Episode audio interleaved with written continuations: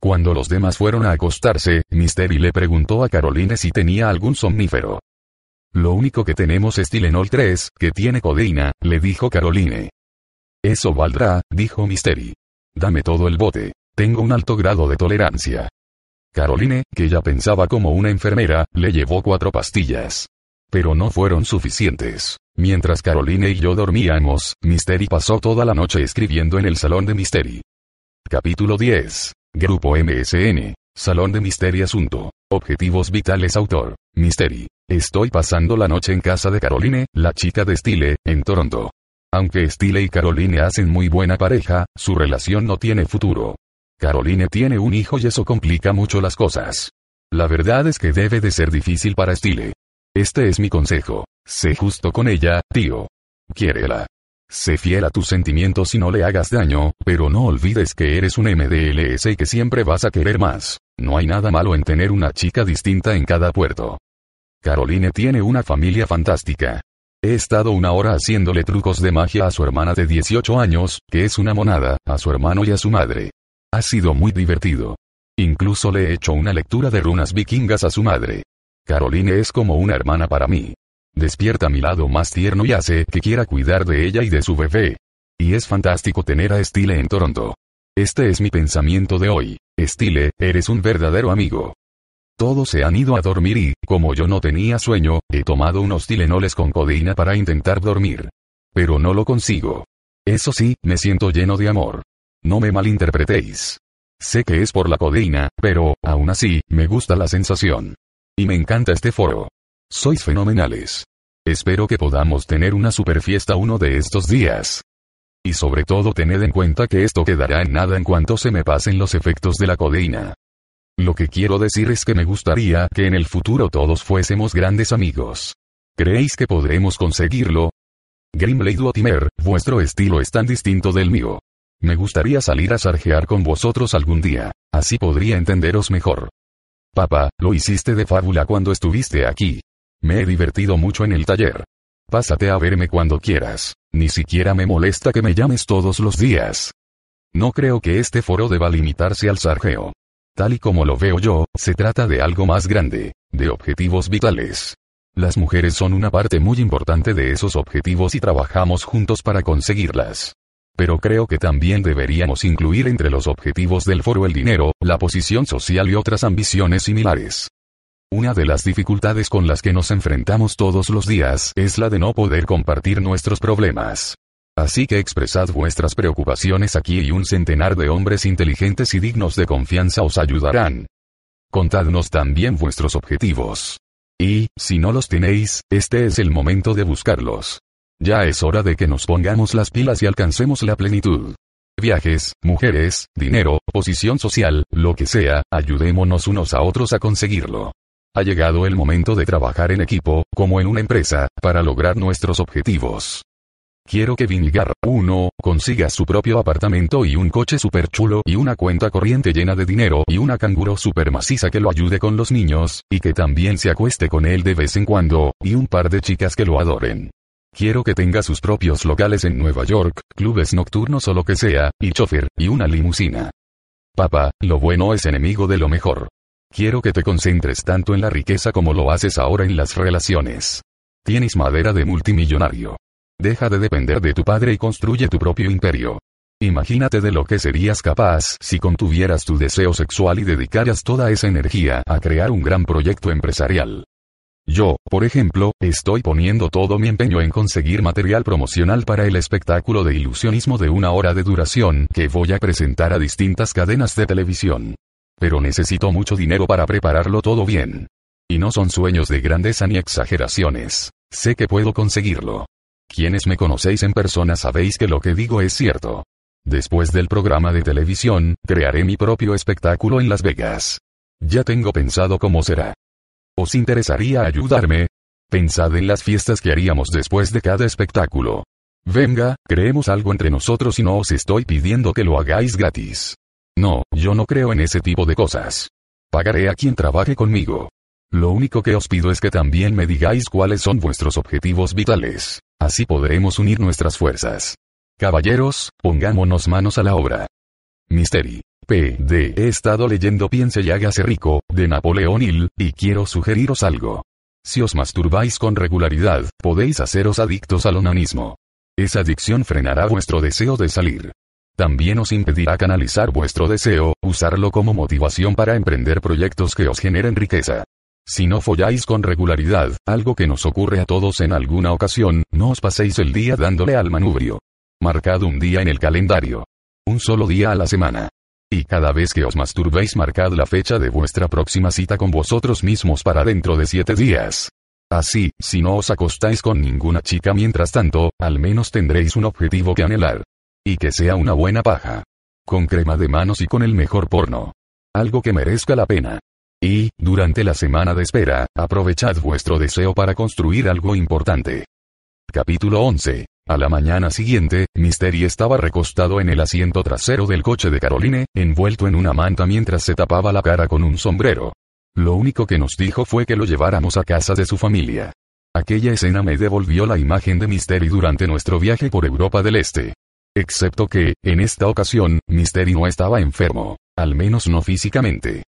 Aparcamos el coche, entramos en un edificio de apartamentos y subimos en el ascensor hasta el piso 20, donde vivía su familia.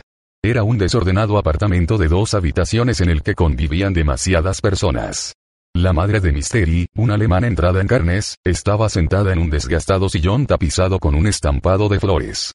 Su hermana, Martina, sus dos hijas y su marido, Gary, se apretaban en el sofá de al lado. El padre de Mystery, enfermo de cirrosis tras una vida entera dedicada a la bebida, estaba encerrado en su propio apartamento, cuatro pisos más arriba. ¿Cómo es que vienes sin chica, Mystery? Le reprendió Shalin, su sobrina de 13 años. Shalin lo sabía todo sobre él. A menudo Mystery incorporaba a sus sobrinas en sus patrones de sargeo para mostrar su lado más paternal y vulnerable. Lo cierto era que las adoraba y pareció animarse al verlas. Gary, el cuñado de Mystery, nos cantó unas baladas pop que había compuesto él mismo. Mystery se unió a él, cantando con un volumen ensordecedor una canción llamada Hijo de Casanova. Al parecer, Mystery se identificaba con el personaje. Caroline y yo nos marchamos cuando acabaron de cantar. Las niñas nos siguieron hasta el ascensor, riendo y gritando, perseguidas por Mystery. Un hombre con alzacuellos abrió la puerta de su apartamento y las miró con gesto frío y condescendiente. No deberíais gritar en el pasillo, dijo. El rostro de Mystery adquirió un tono repentinamente amoratado. Yo creo que sí deberían, replicó. Son chicas jóvenes. Se están divirtiendo. Bueno, asintió el sacerdote, pero podrían divertirse en un sitio donde no molestasen. Tengo una idea, le dijo Mystery. Voy a entrar en casa por un cuchillo, y cuando vuelva a salir, podemos discutir lo que se debe o no se debe hacer en el pasillo. Mystery se dio la vuelta y caminó hacia el apartamento de su familia mientras los demás intercambiábamos miradas preocupadas. Yo volví a acordarme de nuestro viaje por Europa del Este. El comportamiento de Mystery me recordó al de aquel día en la frontera, cuando perdió los nervios al decirle lo que debía hacer. El sacerdote se apresuró a cerrar la puerta y Caroline y yo aprovechamos la confusión para irnos rápidamente de allí. Capítulo 12. La verdad es que no me apetecía volver a casa de Caroline. Siempre he vivido en una ciudad. Odio los barrios residenciales de las afueras. Al igual que le ocurre a Andy Dick, mi mayor temor es aburrirme, o resultar aburrido. Los fines de semana no se inventaron para quedarse en casa viendo películas de vídeo. Pero Caroline no podía quedarse en la ciudad. No quería estar lejos de su hijo. No quería comportarse como la típica madre soltera. Al día siguiente, mientras Caroline jugaba con Carter, yo comprobé mi correo electrónico. Mystery y yo habíamos colgado una parte de sargeo sobre Carly y Carolina hacía un par de días, y yo tenía la bandeja de entrada llena de mensajes de chicos de Carolina del Norte, de Polonia, de Brasil, de Croacia, de Nueva Zelanda y no sé de cuántos sitios más. Querían que los ayudara, igual que Mystery me había ayudado a mí en su momento. También tenía dos correos de Mystery. En el primero decía que se había peleado con su hermana después del incidente del pasillo. Me ha dado varios puñetazos. Para pararla he tenido que sujetarla del cuello y tirarla al suelo. No estaba enfadado, pero tenía que defenderme. Resulta extraño, ¿verdad?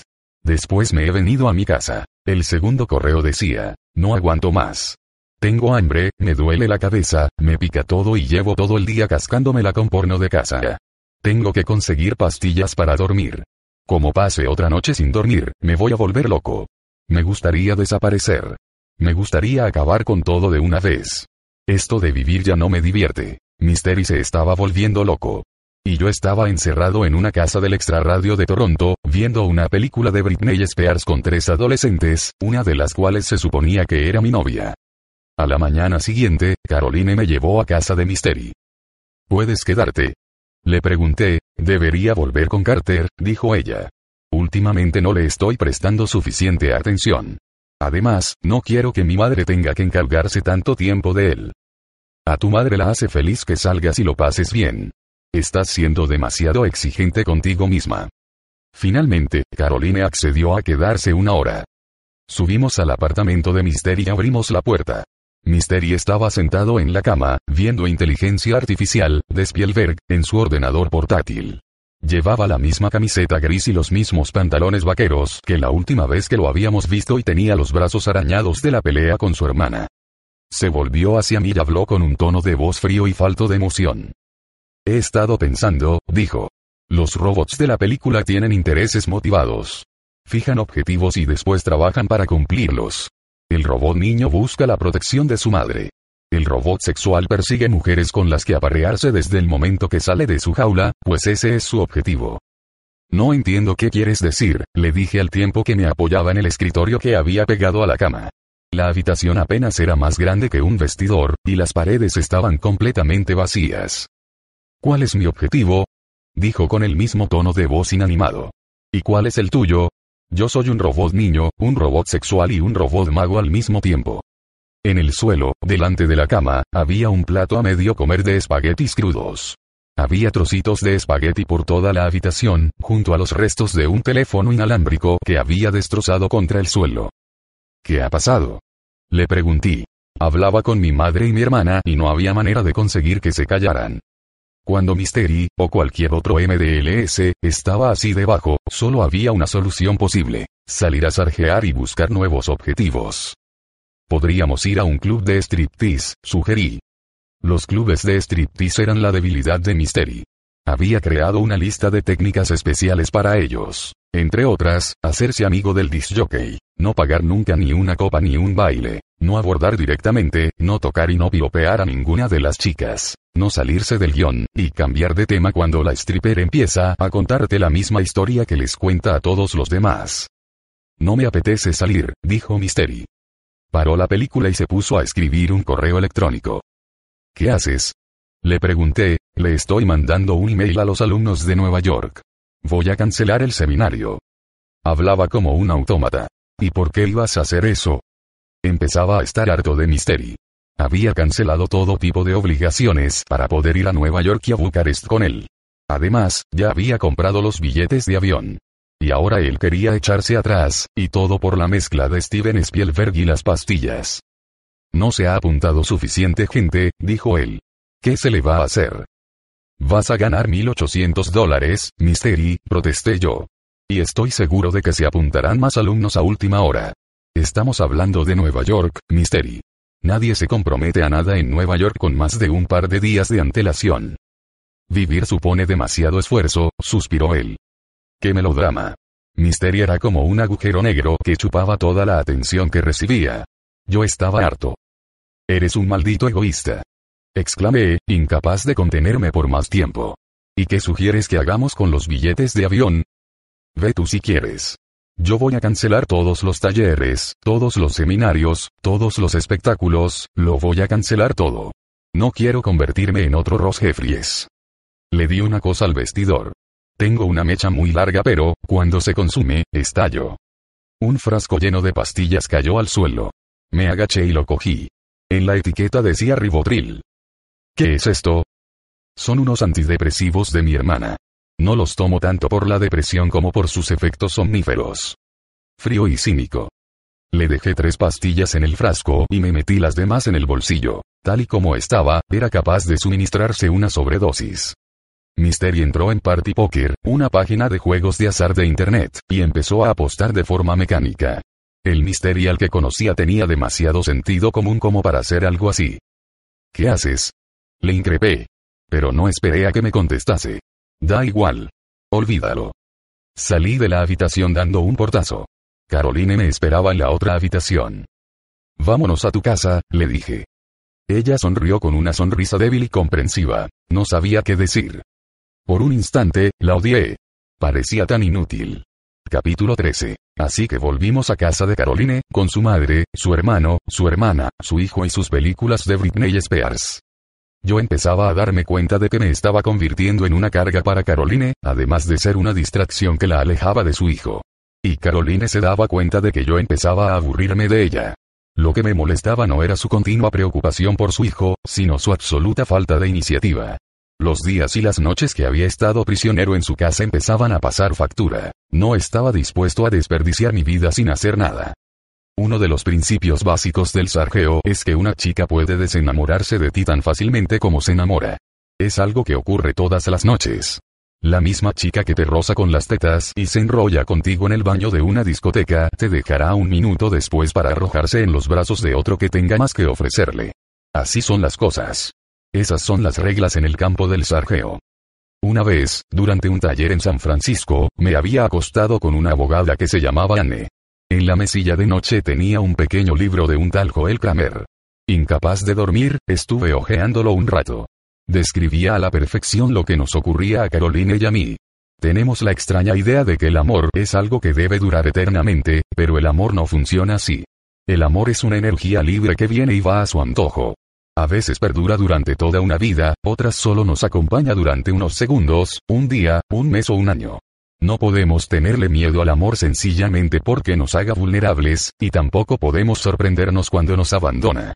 Lo único que podemos hacer es agradecer el hecho de haber podido experimentarlo.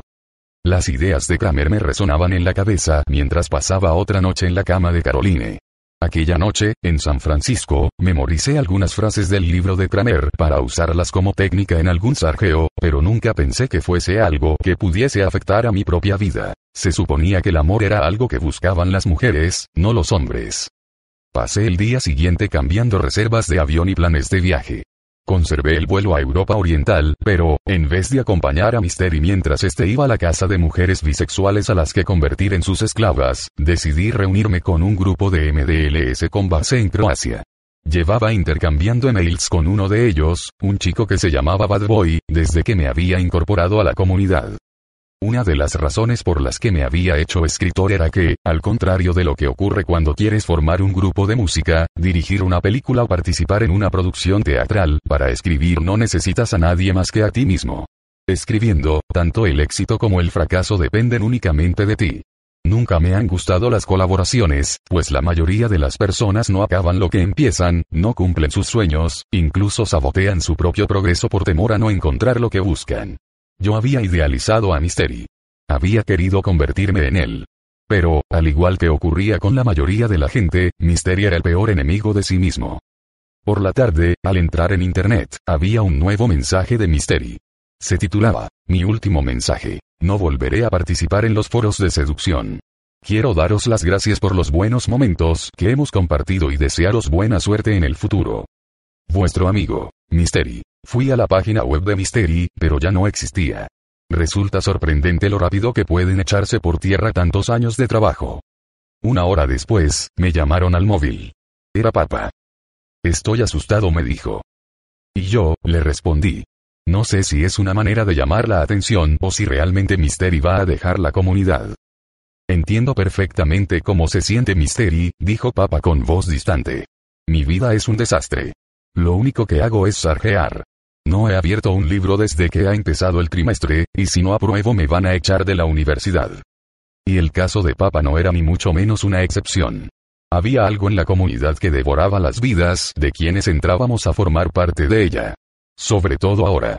Antes, hasta que Mystery empezó con los talleres, solo era una adicción a Internet. Ahora todo el mundo volaba de un extremo a otro del país para conocerse y salir juntos a sarjear.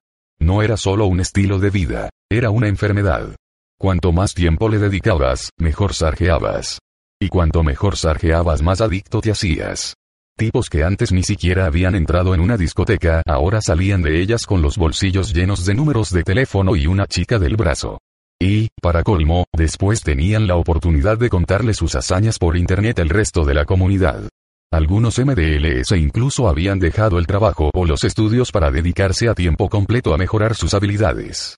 Así de poderosa era la atracción del éxito con las mujeres. Una de las cosas que más atrae a las mujeres es el éxito, le dije a papá. Imagínate lo fácil que sería tener a todas las mujeres que quisieras si fueses un abogado conocido por representar a estrellas del espectáculo. O sea, que estudiar derecho también es una manera de aumentar tus posibilidades con las mujeres. Tienes razón, admitió él. Debo ordenar mis prioridades. Me encanta la comunidad, pero sarjear se ha convertido en una droga para mí. La depresión de Mystery no solo lo estaba afectando a él, sino también a todos aquellos chicos que lo veían como un modelo a seguir. Algunos, como papá, seguían idolatrándolo, incluso en su espiral descendente. Todo el mundo que se involucra a fondo en la comunidad acaba deprimido, declaró papá. Primero Ross Jeffries y ahora Mystery. Yo quisiera seguir sarjeando, pero sin renunciar al resto de mi vida. El problema era que esa decisión había llegado demasiado tarde, pues Papa ya se había apuntado a los próximos seminarios de David X y David de Angelo. Ayer me llamó mi padre, continuó diciendo Papa. Está preocupado. Hace seis meses que no hago más que sarjear. No solo he dejado de lado mis estudios, sino también a mi familia. Sarjear no debería ser más que un hobby. Tienes que aprender a darle a cada cosa la importancia que merece. Era un buen consejo, un consejo que yo mismo debería haber seguido. Al colgar con papá, llamé a Mystery. Me dijo que quería regalarme su moto. También tenía pensado regalarle el ordenador a Patricia y darle los trucos de ilusionismo que había ideado para su espectáculo a un mago de Toronto. No puedes deshacerte de tus trucos. Has trabajado mucho en ellos, y puede que en el futuro quieras volver a usarlos. Eso no son más que fantasías. La verdad es que lo único para lo que valgo es para seducir a la gente. Nunca he querido engañar a nadie, pero eso es exactamente lo que he estado haciendo. Y me voy a asegurar de que no vuelva a ocurrir. No hacía falta haber estudiado psicología para reconocer las señales. Si no les hacía caso, puede que algún día me arrepintiera. No podía darme la vuelta y dejar que mi mentor se tirase por un precipicio, aunque hubiera sido él mismo quien había creado ese precipicio. Una vez conocí a una chica cuyo novio siempre estaba amenazando con suicidarse. Un día, ella no escuchó sus gritos de ayuda. Él se pegó un tiro en la cabeza una hora después. Como bien había dicho Mystery en el mensaje que había escrito desde la casa de Caroline, la comunidad nos ofrecía una valiosa red de apoyo. El salón de Mystery unía cirujanos, estudiantes, guardaespaldas, directores de cine, deportistas, programadores informáticos, porteros, inversores de bolsa y psiquiatras. Así que llamé a Doc. Doc había descubierto la comunidad cuando Mystery se apuntó, por aburrimiento, al seminario sobre citas que Doc daba en el Learning Annex de Los Ángeles. Mystery escuchó con paciencia mientras Doc compartía técnicas y daba consejos que eran material de TTF, en comparación con lo que hacíamos en la comunidad.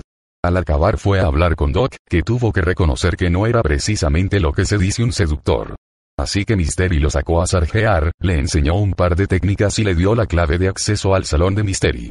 Ahora Doc era una máquina de sarjear con su propio harén. Doc debía su apodo al hecho de ser doctor en psicología, así que lo llamé para pedirle consejo. Él me sugirió que le hiciera las siguientes preguntas a Mystery y me dijo que era importante que se las hiciera exactamente en este orden. ¿Estás tan deprimido que renunciarías a todo? ¿Piensas mucho en la muerte últimamente? ¿Has pensado en hacerte daño o en hacer algo destructivo? ¿Has pensado en suicidarte? ¿Cómo lo harías? ¿Qué te impide hacerlo? ¿Podrías suicidarte durante las próximas 24 horas? Escribí las preguntas en una hoja de papel, la doble varias veces y me la metí en el bolsillo del pantalón. Era mi chuleta, parte de mi patrón para persuadir a Mystery. Capítulo 14. Cuando llegué a casa de Mystery, lo encontré desarmando la cama con movimientos tan mecánicos como sus respuestas. Estile, ¿qué estás haciendo? Mystery, le voy a regalar mi cama a mi hermana. La quiero, y ella se merece tener una cama mejor. Estile, ¿estás tan deprimido que renunciarías a todo? Mystery, sí. Todo es fútil, memético. Si conoces la memética, sabrás que todo ocurre en vano. Nada tiene sentido. Estile, pero tú tienes un intelecto superior. Tienes el deber de aparearte. Mystery, eso ya no importa. Voy a retirar mis genes del mercado. Estile. ¿Piensas mucho en la muerte últimamente?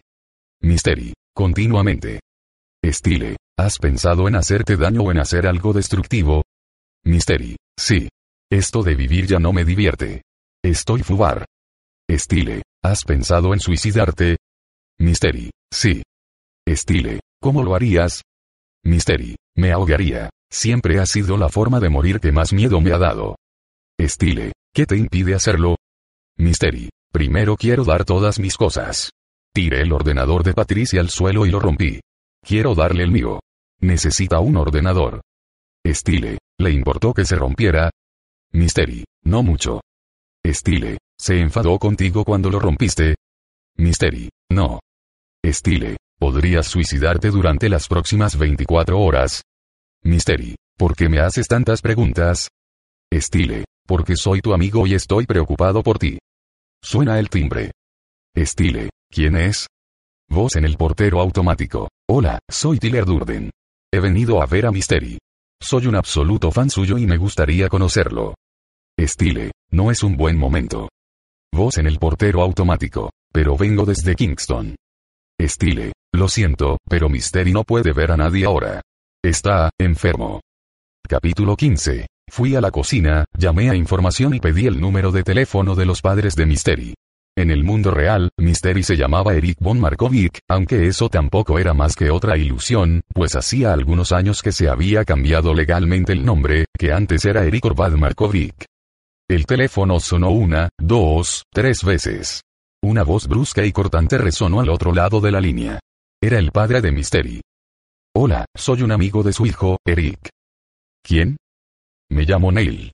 Soy un amigo de Eric. Llamo porque. No quiero hablar con ningún amigo de Eric. Gritó. Pero su hijo necesita. Clic. El muy cabrón me había colgado.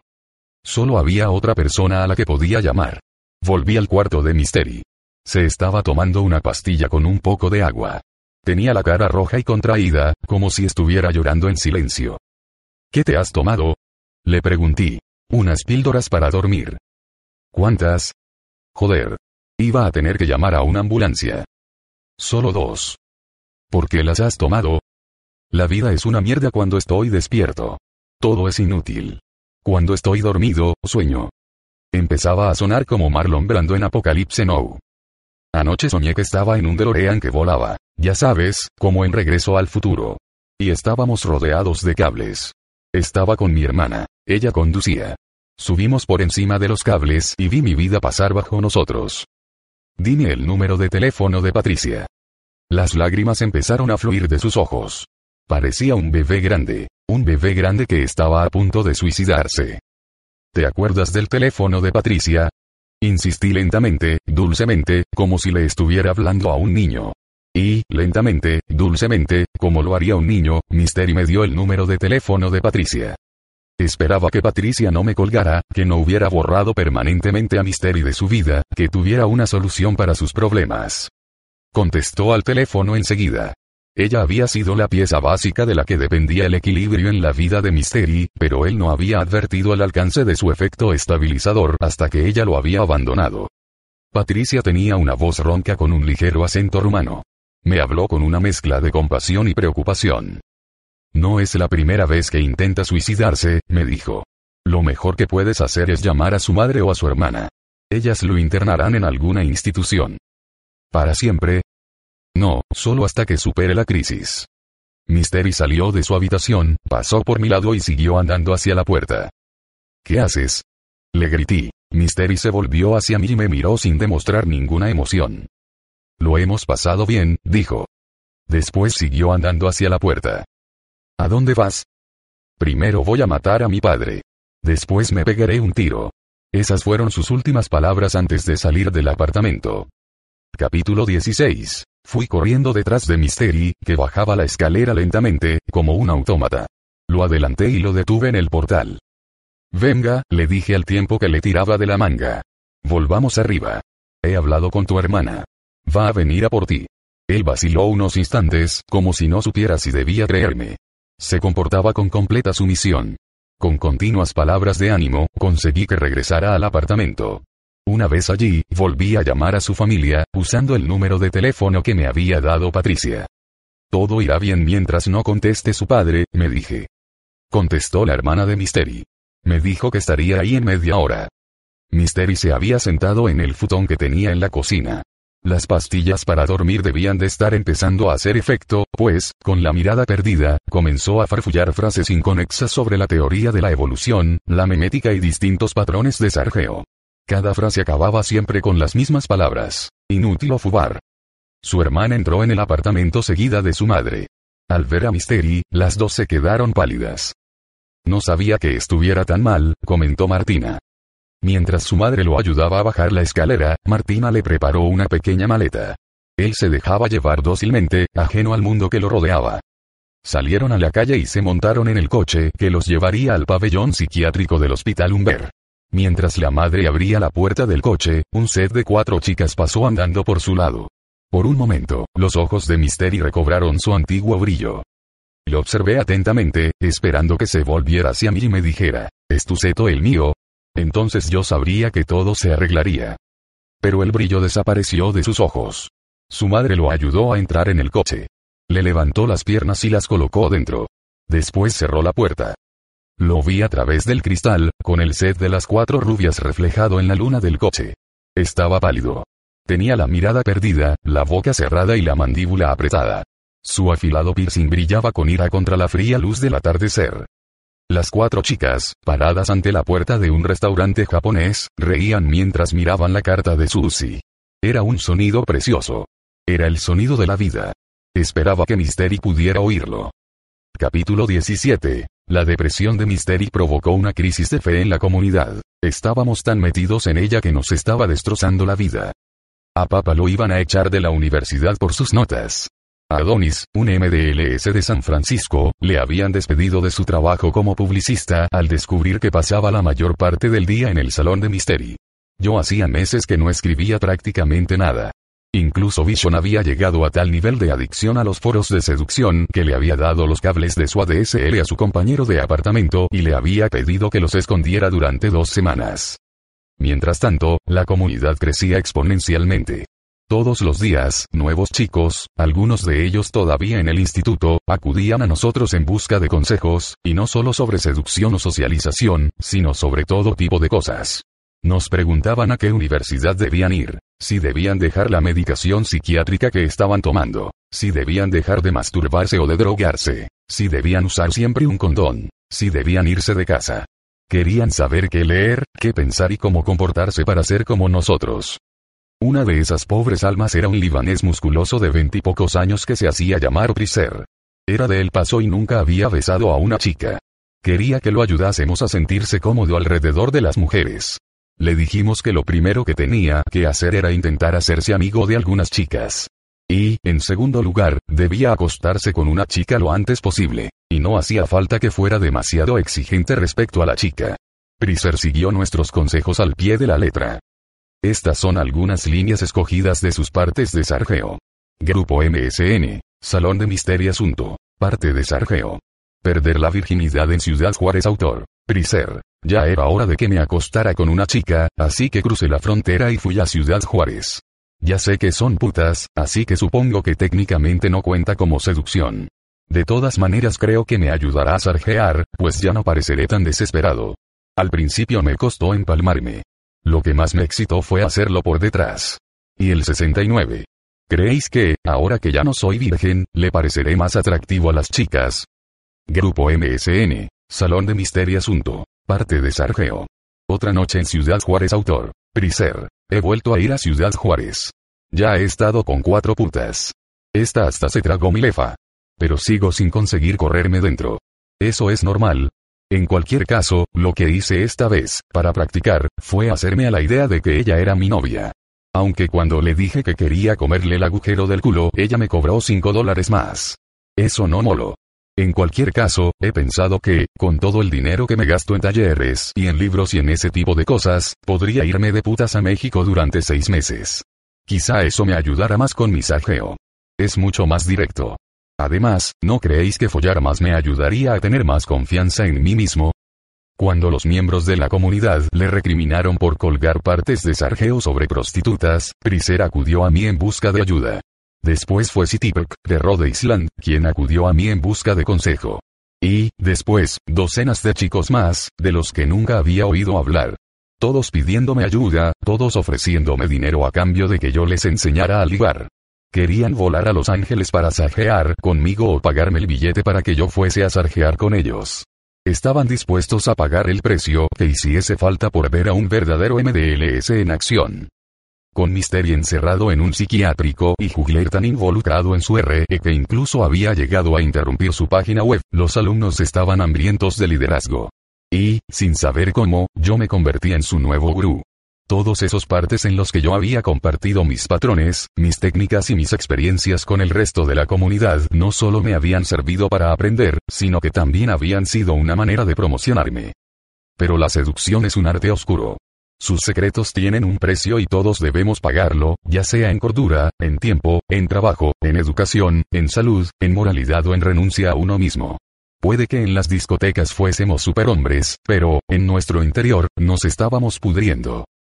Antes, yo quería ser como tú, y como Mystery, me dijo papá cuando lo llamé para ver qué tal estaba. Pero tengo que aprender a ser yo mismo. Tengo un gran potencial, pero lo estoy echando a perder. Antes de entrar en la comunidad, siempre sacaba sobresalientes. Papá había decidido dejar la comunidad. Para empezar, se había borrado de los seminarios de Sargeo. No volveré a llamar a una TV hasta que ponga mi vida en orden, me dijo. Y si me llaman ellas a mí, les diré que tengo que enderezar mi vida antes de salir con ellas. Prefiero vivir antes que sarjear. Tienes que enfocar los estudios como enfocas la seducción, papá. Sí, asintió él, como si acabara de tener una visión. Buscaré una ala para cada asignatura. Desarrollaré patrones y técnicas de estudio. Cerraré mis exámenes con un 10. No sé, papá, quizá estés yendo un poco demasiado lejos. Aunque, pensándolo bien, puede que funcione. Me siento libre, exclamó papá. Es una gozada. Me gustaría decir que todos nos sentíamos así, que todos nos dimos cuenta de que nos habíamos involucrado demasiado en el juego de la seducción, que todos dimos un paso atrás devolviendo el equilibrio a nuestras vidas, redefiniendo nuestras prioridades. Me gustaría decir que relegamos la seducción al lugar que le correspondía, el de un hobby glorificado. Pero en la hipnosis existe un concepto llamado fraccionamiento, según el cual, cuando una persona sale de un trance y luego vuelve a sumirse en él, el segundo trance es más profundo y poderoso que el primero. Y eso fue lo que nos ocurrió. Salimos de nuestro trance durante unos días, incluso llegamos a ver la luz del mundo real. Pero no tardamos en regresar a la comunidad y, esta vez, llegamos más lejos de lo que ninguno de nosotros hubiera creído posible. Paso 6. Crea un lazo afectivo. Al observar el recreo, parecía que los niños estaban jugando al fútbol mientras las niñas no hacían nada. Pero las niñas sí hacían algo. Hablaban. Hablaban unas con otras sobre el mundo en el que vivían. Y se convirtieron en expertas, mientras que los niños no lo eran. Carol Gilligan. Capítulo 1. Petra era una chica checa de 19 años con largo cabello castaño, el cuerpo delgado y bronceado de una modelo y un vocabulario inglés que apenas llegaba a la docena de palabras. La conocí, a ella, y a su prima, en la isla croata de Bar, con Nick un MDLS de Seattle. Nosotros les enseñamos nuestros trucos de magia. Les dibujamos un reloj en un trozo de papel y fijamos una hora para quedar esa noche. Las chicas llegaron a la hora acordada, nos cogieron de la mano y nos llevaron a una cala desierta. Se quitaron toda la ropa, menos las bragas y las zapatillas de tenis, y corrieron hacia el agua. Nosotros las seguimos e hicimos el amor con ellas mientras hablaban en checo. Anja era una croata de 21 años y mente rápida que estaba pasando las vacaciones con su hermana pequeña. Transpiraba confianza en sí misma. Era sensual y tenía clase, todo lo contrario que su hermana. Nick y yo las conocimos en la playa de Bodice. Esa noche consiguieron despistar a sus padres y los cuatro paseamos por la playa hasta que encontramos un velero amarrado. Nos colamos en el camarote e hicimos el amor. Nos bebimos una botella de vino y yo dejé 20 euros. Carrie era una camarera de 18 años que trabajaba en Dublins, en Los Ángeles. Se acercó a mí y me felicitó por mis rastas. Yo, claro, no le dije que llevaba peluca. Al día siguiente fui a verla completamente calvo. Aún así, acabamos acostándonos juntos. A la mañana siguiente, cuando le mandé un email diciéndole que se había dejado unos anillos en mi casa, ella me respondió que nunca llevaba anillos. Martine era una rubia de espíritu libre, con piel lechosa, lápiz de labios rojo, algo corrido, y una camiseta ceñida, a la que conocí en Nueva York. Había abordado a tantos sets aquella noche que no recuerdo lo que le dije. Al día siguiente, quedamos en un bar. Yo fui con otras dos chicas, para que Martine tuviera que trabajar para conseguirme. Durante un instante, me sentí culpable de haberlo hecho. Pero solo durante un instante. En el bar le pregunté cómo de buena era en la cama, en una escala del 1 al 10, y unas horas más tarde pude comprobarlo en la habitación de mi hotel. Era un 7. Laranja tenía el alma de una princesa judía en el cuerpo de una mujer india. La había conocido en la universidad, mientras los dos hacíamos unas prácticas en el mismo periódico. Entonces ella era una estudiante muy atractiva y yo un estudiante muy tímido. Pero cuando nos volvimos a encontrar años después en Los Ángeles, Steele le propuso que fuésemos a tomar algo a una discoteca. Lo primero que dijo a la mañana siguiente, cuando nos despertamos juntos, fue. Es increíble cuánto has cambiado. Y tenía razón. Esta era una anoréxica de 28 años a la que conocí en Chicago. Durante una larga correspondencia a través de email me sedujo con su inteligencia, su franqueza y su poesía. Cuando por fin vino a verme, descubrí que era verdaderamente extraña y poco elocuente. Ella debió de pensar lo mismo de mí. De todas formas, fuimos a mi casa y empezamos a besarnos. Al meterle el dedo noté una fina franja carnosa que le cruzaba la vagina, como una red en una pista de tenis. Era su imen. Le dije que no quería ser el primer hombre con el que se acostara. Fue entonces cuando aprendí que ser un MDLS a veces significaba saber decir que no. Greta era una rusa entrada en años con rasgos cincelados y unas magníficas tetas operadas. La conocí en un bar de Malibú. Ella me dijo que era su cumpleaños, pero no quiso decirme cuántos años cumplía. Yo calculé que debían de ser unos 45, pero no dije nada. Como regalo, le dije que estaba dispuesto a ser su juguete sexual. Ella me pellizcó el culo y yo le dije que por eso cobraba extra. Dos noches después, tomamos un cóctel y fuimos a mi casa. Ella me dijo que ya no se acostaba con desconocidos, que ahora buscaba algo más profundo, pero unos minutos después estábamos en la cama. Yo hice de profesor y ella de niña mala. No me acuerdo cómo se llamaba. Era una chica asiática con grandes tetas rodeada por tres chicas asiáticas con las tetas pequeñas. Al principio, ella pensó que yo era gay. Hablamos durante 15 minutos, después la cogí de la mano y la llevé al cuarto de baño. Nos obsequiamos mutuamente con una sesión de sexo oral y nunca volvimos a hablar. El sexo oral está sobrevalorado. Gil era una ejecutiva australiana con la que quedé citado a través de otro MDLS. Vestía con unos pantalones estampados de piel de leopardo. Llevaba el pelo rubio de punta y tenía una energía sexual voraz. Cuando bailaba, si es que podía llamarse así, todos los hombres la miraban. Follamos en su BMW, con los pies asomando por la ventana. Cuando le pregunté cuándo había pensado por primera vez que le gustaría besarme, ella me dijo que en cuanto me había visto. Era la primera mujer que me decía algo así. Sara era una agente de castings de 42 años a la que conocí en el bar del Hotel Casa del Mar, en Santa Mónica. Tenía un aire limpio y radiante, como si acabara de salir de un anuncio de champú. Y mantenía ese aire fresco incluso bajo la horrible luz del ascensor, donde hicimos el amor una hora después de conocernos. Sara me preguntó varias veces si había alguna cámara en el ascensor. No sé si la idea le daba miedo o si la excitaba. Probablemente las dos cosas. A Ea y a Randy las conocí en la discoteca Igland. Ea era una chica diminuta y tenía novio.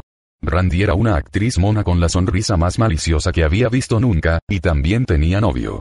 Tardé un mes en convencer a Ea para que le pusiera los cuernos a su novio y tan solo un día en convencer a Randy. Mika era una chica japonesa a la que conocí en Hanbajuise. A ella le gustaban las máquinas de sueños de naranja con un toque de energía, y a mí las máquinas de sueño de naranja con un toque de proteínas. Me sentí intrigado por su cráneo afeitado. Al acostarme con ella descubrí que también se afeitaba el pubis. A la mañana siguiente me dijo que donaba pelo a niños con cáncer. Yo estaba alucinado. ¿Llevan tu pelo púbico en la cabeza? Le pregunté. Ella me explicó que se refería al pelo de su cabeza. Annie, era una stripper que iba al gimnasio dos horas todos los días. Annie, era adicta a la cirugía estética. Llevaba el pelo teñido de un rojo metálico y lápiz de labios tatuado a juego. Después de acostarnos me dijo. He conseguido dominar el arte de la visualización. Cuando le pregunté qué quería decir, ella me dijo que, como los hombres son tan visuales, siempre se aseguraba de que todo lo que hiciera en la cama resultara sexy. Al cabo de algún tiempo, empezó a sentir algo por mí y, al entrar en contacto con sus sentimientos, visualizó que habían abusado sexualmente de ella cuando era una niña. Como consecuencia, ya no volvió a acostarse con ningún hombre. Maya era una bailarina del vientre de cabello negro con la que estuve flirteando durante uno de sus espectáculos. Cuando nuestros caminos volvieron a encontrarse algún tiempo después, ella todavía se acordaba de mí. La noche siguiente la invité a venir a mi casa. Ella me dijo que tenía el coche en el taller. Yo le dije que le pagaría un taxi. Tardó menos de media hora en llegar. Alexis era la encargada de una tienda de ropa, aunque, por su aspecto, hubiera encajado mejor en un grupo de música New Wave de los años 80. Susana era una diseñadora recién divorciada que quería redescubrir su sexualidad. Doris era una mujer casada sin vida sexual. Nadia era una librera que follaba como una estrella del porno. Supongo que se pueden aprender muchas cosas de los libros. Las cuatro fueron el resultado de un experimento. Intenté crear una técnica perfecta para los anuncios de contactos. Y tras varios intentos, lo conseguí. El secreto, aprendí, consistía en parecer un perfecto indeseable en el anuncio y comportarse luego como un perfecto caballero, fascinante y comprensivo. Magugie y Linda eran hermanas. Ahora ya no se hablan. Anne era una chica francesa que no hablaba ni una palabra de inglés. Jessica era un ratón de biblioteca al que conocí cuando tuve que formar parte en un jurado. Sara me ayudó a conseguir una grúa cuando mi coche se estropeó. Conocí a Steph mientras repartía publicidad de un local de striptease en Sunset Boulevard. Susan era la hermana de un amigo. Tanya era una vecina. Mis deseos se habían hecho realidad. Las mujeres ya no eran un desafío, eran un placer. Durante los meses que siguieron a la depresión de Mystery, yo había subido un nuevo peldaño como MDLS. Tras conseguir el número de teléfono de una chica, me resultaba fácil acostarme con ella. Antes, estaba tan obsesionado por ello que no conseguía tomarme el tiempo necesario para evaluar la situación y actuar en consecuencia. Ahora, tras acumular conocimientos y experiencia durante un año, entendía a la perfección el proceso de la atracción y las señales que daban las mujeres. Ahora veía las cosas con perspectiva. Al hablar con una mujer, era capaz de distinguir el momento exacto en el que ella empezaba a sentirse atraída por mí, incluso cuando se comportaba de forma distante o se sentía incómoda en mi presencia. Sabía cuándo debía hablar y cuándo debía callarme, cuándo empujar y cuándo tirar, cuándo bromear y cuándo sincerarme, cuándo besarle y cuándo rechazar sus besos. Fuera cual fuese la prueba, el desafío o la objeción a la que me enfrentase con una mujer, sabía cómo responder. Cuando Maya, la bailarina del vientre, me escribió, gracias por los orgasmos múltiples. Llámame y decidimos a dónde me vas a llevar a cenar. Me debes el taxi y me apetece que me saquen en una cita de verdad, no pensé que fuese una creída ni que me estuviera presionando. Lo único que intentaba era conseguir mi aprobación tras haberse acostado conmigo, además de comprobar hasta qué punto podía controlarme. Ni siquiera tuve que pensar en lo que iba a responderle. Lo que vamos a hacer es lo siguiente, le escribí. Primero te pagaré lo que te debo del taxi, tal y como te prometí que haría. Después dejaré que me invites a cenar a cambio de los orgasmos. Maya me invitó a cenar. Yo tenía el poder de ver lo que los demás no veían. Yo era Misteri. Capítulo 2. ¿Quién es el mejor MDLS? Por Thundercat, de la guarida de la seducción de Thundercat. Hace tiempo que se ha abierto el debate sobre quién es el mejor maestro de la seducción. Por supuesto, hay muchos egos involucrados en esta valoración y todo el mundo tiene su propia opinión. De hecho, se trata de una cuestión tan subjetiva que no creo que nunca lleguemos a obtener una respuesta clara y sincera. Es como si, durante una guerra, preguntásemos quién es el mejor guerrero o el mejor soldado. Pero eso no impide que los miembros de nuestra comunidad podamos evaluar a los distintos MDLS. Así que yo he decidido evaluar a los mejores. No hay ninguna duda. Stile es, definitivamente, el mejor en el campo del sargeo. Se trata del tío más malvado, escurridizo y manipulador al que he visto nunca en acción. Lo que pasa es que Stile se acerca a ti sin que te des cuenta, y precisamente por eso resulta tan peligroso.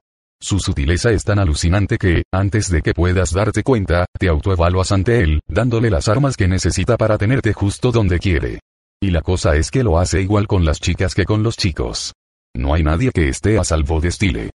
Para que os hagáis una idea de lo bueno que es, basta decir que ha inventado la mayoría de las técnicas que usan y enseñan los demás gurús. Stile es maquiavélico por naturaleza. Es alguien a quien admiro y temo al mismo tiempo. Capítulo 3. Me di cuenta de que todo había cambiado cuando viajé a Croacia tras la crisis depresiva de Misteri. Yo ya no estaba en la comunidad para conocer mujeres, sino para liderar a otros hombres. Hasta tal punto era así que dos de los MDLS croatas con los que me quedé habían llegado al extremo de afeitarse la cabeza para emularme. A pesar de mi aversión a los gurús, me había convertido en uno de ellos.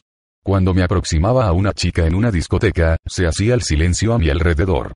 Los chicos se acercaban todo lo posible, intentando oír lo que yo decía, apuntando mis palabras en sus cuadernos para luego memorizarlas. Al volver a casa, vi como Ross Jeffries llevaba a cabo una variación de mi frase de entrada de la novia celosa, la de la chica que no quiere que su novio hable con su exnovia de la universidad, seguida de una falsa limitación de tiempo. Un día, incluso me mandó un email pidiéndome una copia de mi técnica evolucionada de cambio de fase. Ross Jeffries estaba copiando abiertamente mis patrones, y tenía intención de enseñarlos en sus seminarios. Además, al poco tiempo, Thundercat colgó en el foro su lista de valoraciones, declarándome el número uno. Stile ya no era un alumno. Neil Strauss había muerto. A ojos de esos hombres yo era el rey de los MDLS. Había gente a lo largo y ancho del planeta usando mis chistes, mis frases, mis técnicas para conocer, besar y acostarse con una mujer. Había logrado mi objetivo y mucho más. En los viejos tiempos yo solo era el ala de Mystery o el discípulo de Ross Jeffries o el objeto hipnótico de Steve P. Ahora, en cambio, tenía que demostrar lo bueno que era cada vez que salía. Al verme, la gente se preguntaba si era en realidad tan bueno como decían, y si no estaba besándome con la chica más guapa del local a los 15 minutos de llegar pensaban que era un fraude. Antes de unirme a la comunidad me daba miedo fracasar con las mujeres. Ahora me daba miedo fracasar ante los hombres. Y la presión era bidireccional, pues yo mismo empecé a albergar expectativas poco razonables sobre mí mismo. Si estaba cenando en un restaurante italiano y había una mujer atractiva cinco mesas más allá, me sentía como un fracasado si no la abordaba. Sí, al ir a la tintorería, me cruzaba con una camarera que aspiraba a ser modelo o actriz, me sentía defraudado conmigo mismo si no me aproximaba a ella. Y, mientras que durante mis días de TTF me bastaba con hablar con una desconocida para sentirme eufórico, ahora tenía que acostarme con ella en menos de una semana para sentirme satisfecho. Aunque era consciente de que mi visión de la vida estaba seriamente distorsionada, sentía que era más honesto siendo un maestro de la seducción de lo que me lo había sentido siendo un TTF.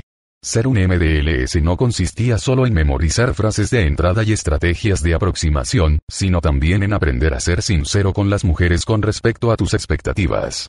Ya no necesitaba engañarlas diciéndoles que quería tener una relación con ellas cuando lo único que quería era follar, ni pretender ser su amigo cuando lo único que quería era ser su amante, ni hacerles creer que teníamos una relación monógama, mientras yo salía con otras. Había conseguido interiorizar la idea de que las mujeres no siempre buscan una relación estable. De hecho, una vez liberadas, las necesidades físicas de una mujer a menudo son mayores que las de un hombre. Lo que ocurre es que, antes de sucumbir a ellas, necesitan superar una serie de barreras. La razón de mi éxito como MDLS radicaba en que sabía evitar las reacciones que provocaban el rechazo de las mujeres. Mientras escribo esto, levanto la vista del teclado y miro a la mujer que tengo encima de mí. Es rubia y lleva una camiseta sin mangas con un sujetador negro. Me está sonriendo. Yo estoy dentro de ella. Ella se muerde el labio inferior al tiempo que se flota el clítoris contra mi pelvis. Tiene una mano apoyada en mi muslo y la otra sobre la pantalla del ordenador. Me pone cachonda oírte teclear, acaba de decirme. Déjame que te la chupe. Se acabó el viejo estereotipo del escritor. Este es el nuevo escritor. Puedo escribir y jugar al mismo tiempo. Me recuerda a algo que me dijo una vez Steve P. sobre estar siempre en tu propia realidad. En nuestra realidad, el resto de las personas solo son huéspedes. Así que, si yo tengo que trabajar y tú quieres echar un polvo conmigo, pues bienvenida a mi realidad. Creo que está a punto de correrse. Se está corriendo. Bien hecho. Así que el proceso de sarjear está diseñado para prever y eliminar las objeciones de la mujer. Hablo de los verdaderos MDLS, no de los principiantes. La frase de aproximación, por ejemplo, debe ser casual. Ella no debe percibirte como alguien que intenta ligar con ella, sino como un agradable desconocido. Te acercas a ella y a sus amigas y les dices. Mi vecina acaba de comprarse dos perros y quiere ponerles el nombre de un dúo de los 80 o de los 90. ¿Se os ocurre alguno? Cuando te diriges a un grupo de personas, lo primero que piensan es, ¿se nos va a pegar este tío toda la noche? ¿Cómo nos deshacemos de él? Así que te das a ti mismo una falsa limitación temporal. Solo puedo quedarme un minuto, les dices. Me están esperando unos amigos. Mientras interactúas con el grupo, te fijas en las personas que pueden intentar excluirte, los hombres celosos, las amigas sobreprotectoras. Los halagas para hacer que se sientan bien mientras le dedicas negas a tu objetivo. Si tu objetivo te interrumpe, puedes decir. Vaya, vaya. Es siempre así. ¿Cómo lo soportáis? Si ella se molesta, retiene su atención con un ligero cumplido. Cuando se les acaban los posibles nombres para los perros, Millie y Vanilli, Holly Oates, Drey Snob, los he oído todos, pasas a la demostración de valía. Les haces a las chicas el test de las mejores amigas, o les enseñas algo sobre su lenguaje corporal, o les haces una lectura caligráfica. Entonces les dices que tienes que volver con tus amigos. Pero ellas ya no quieren que te vayas. Ya estás dentro del grupo. Les has demostrado que eres la persona más divertida y más interesante del local. Ya has realizado el enganche. Puedes relajarte y disfrutar de su compañía, escucharlas, aprender cosas sobre ellas, crear un lazo afectivo. En el mejor caso posible, puedes llevarte al grupo entero a tu objetivo, en una cita inmediata, a otro bar, a un café o a una fiesta. Ahora formas parte del grupo. Puedes empezar a centrar tu atención en el objetivo, que empieza a sentirse atraída por ti como consecuencia de tu liderazgo y de tus negas. Cuando llega el momento de marcharse, dices que has perdido a tus amigos y preguntas si alguien de ellos puede llevarte a casa. Así le estás dando a tu objetivo la oportunidad de quedarse a solas contigo sin que sus amigos piensen que pretende acostarse contigo. Si la logística es demasiado complicada, consigue su número de teléfono y dile que la llamarás a la semana siguiente. Al llegar a tu casa, invítala a pasar para enseñarle eso de lo que habéis estado hablando. Una página web, una canción, un libro, un video, una camisa, una bola de jugar a los bolos, lo que sea. Pero, primero, invéntate otra falsa limitación temporal. Dile que tienes que acostarte pronto porque tienes mucho que hacer al día siguiente. Dile que solo puede quedarse 15 minutos, que después tiene que irse. Llegado este punto, los dos sabéis que vais a acostaros juntos, pero tú tienes que seguir disimulando para que ella pueda decirse a sí misma que las cosas ocurrieron por sorpresa, sin que nadie lo hubiera planeado. Enséñale tu casa. Ofrécele una copa. Dile que quieres mostrarle un video graciosísimo que solo dura 5 minutos. Desgraciadamente, la televisión del salón está rota, pero tienes otra en el dormitorio. Por supuesto, en tu dormitorio no hay sillas, solo está la cama. Cuando ella se sienta en la cama, tú te colocas lo más lejos posible. Así, ella se siente cómoda y, quizá, un poco sorprendida de que no intentas algo. Al pasar por su lado, la rozas de manera sugerente, pero vuelves a alejarte de inmediato. Continúas usando una combinación de limitaciones temporales y de tiras y aflojas para aumentar su interés. Le recuerdas que tienes que acostarte pronto. Entonces, le dices que huele bien. La olfateas lentamente, desde la base del cuello hasta justo debajo de la oreja.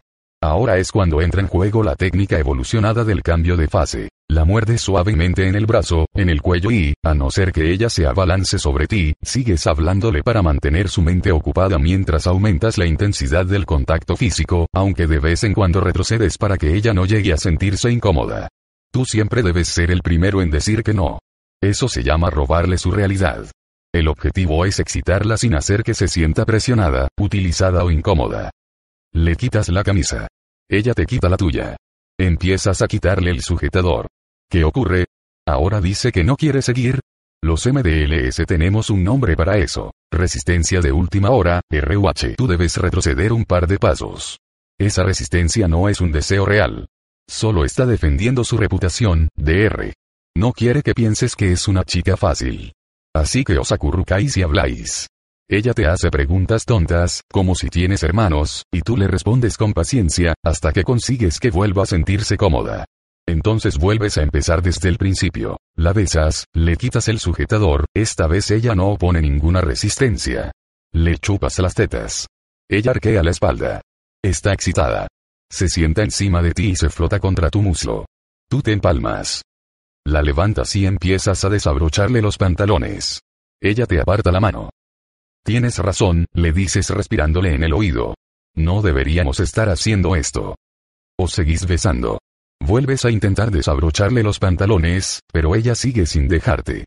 Así que enciendes la luz, apagas la música y arruinas el momento. Después coges el ordenador portátil y miras a ver si tienes algún email mientras ella se queda sentada en la cama, sin saber qué hacer. Eso se llama crear hielo. Hace un momento ella estaba disfrutando de toda tu atención, de tus caricias y de la intimidad del momento. Se sentía bien. Ahora le has quitado todo eso. Se acerca a ti y empieza a besarte el pecho, intentando recuperar tu atención. Tú dejas el ordenador en el suelo, apagas la luz y le devuelves los besos y las caricias. Intentas desabrocharle los pantalones de nuevo. Ella vuelve a detenerte. Dice que acabáis de conoceros. Tú le dices que la entiendes. Vuelves a encender la luz. Ella te pregunta qué estás haciendo. Tú le dices que respetas sus sentimientos, pero que ha arruinado el momento con su negativa.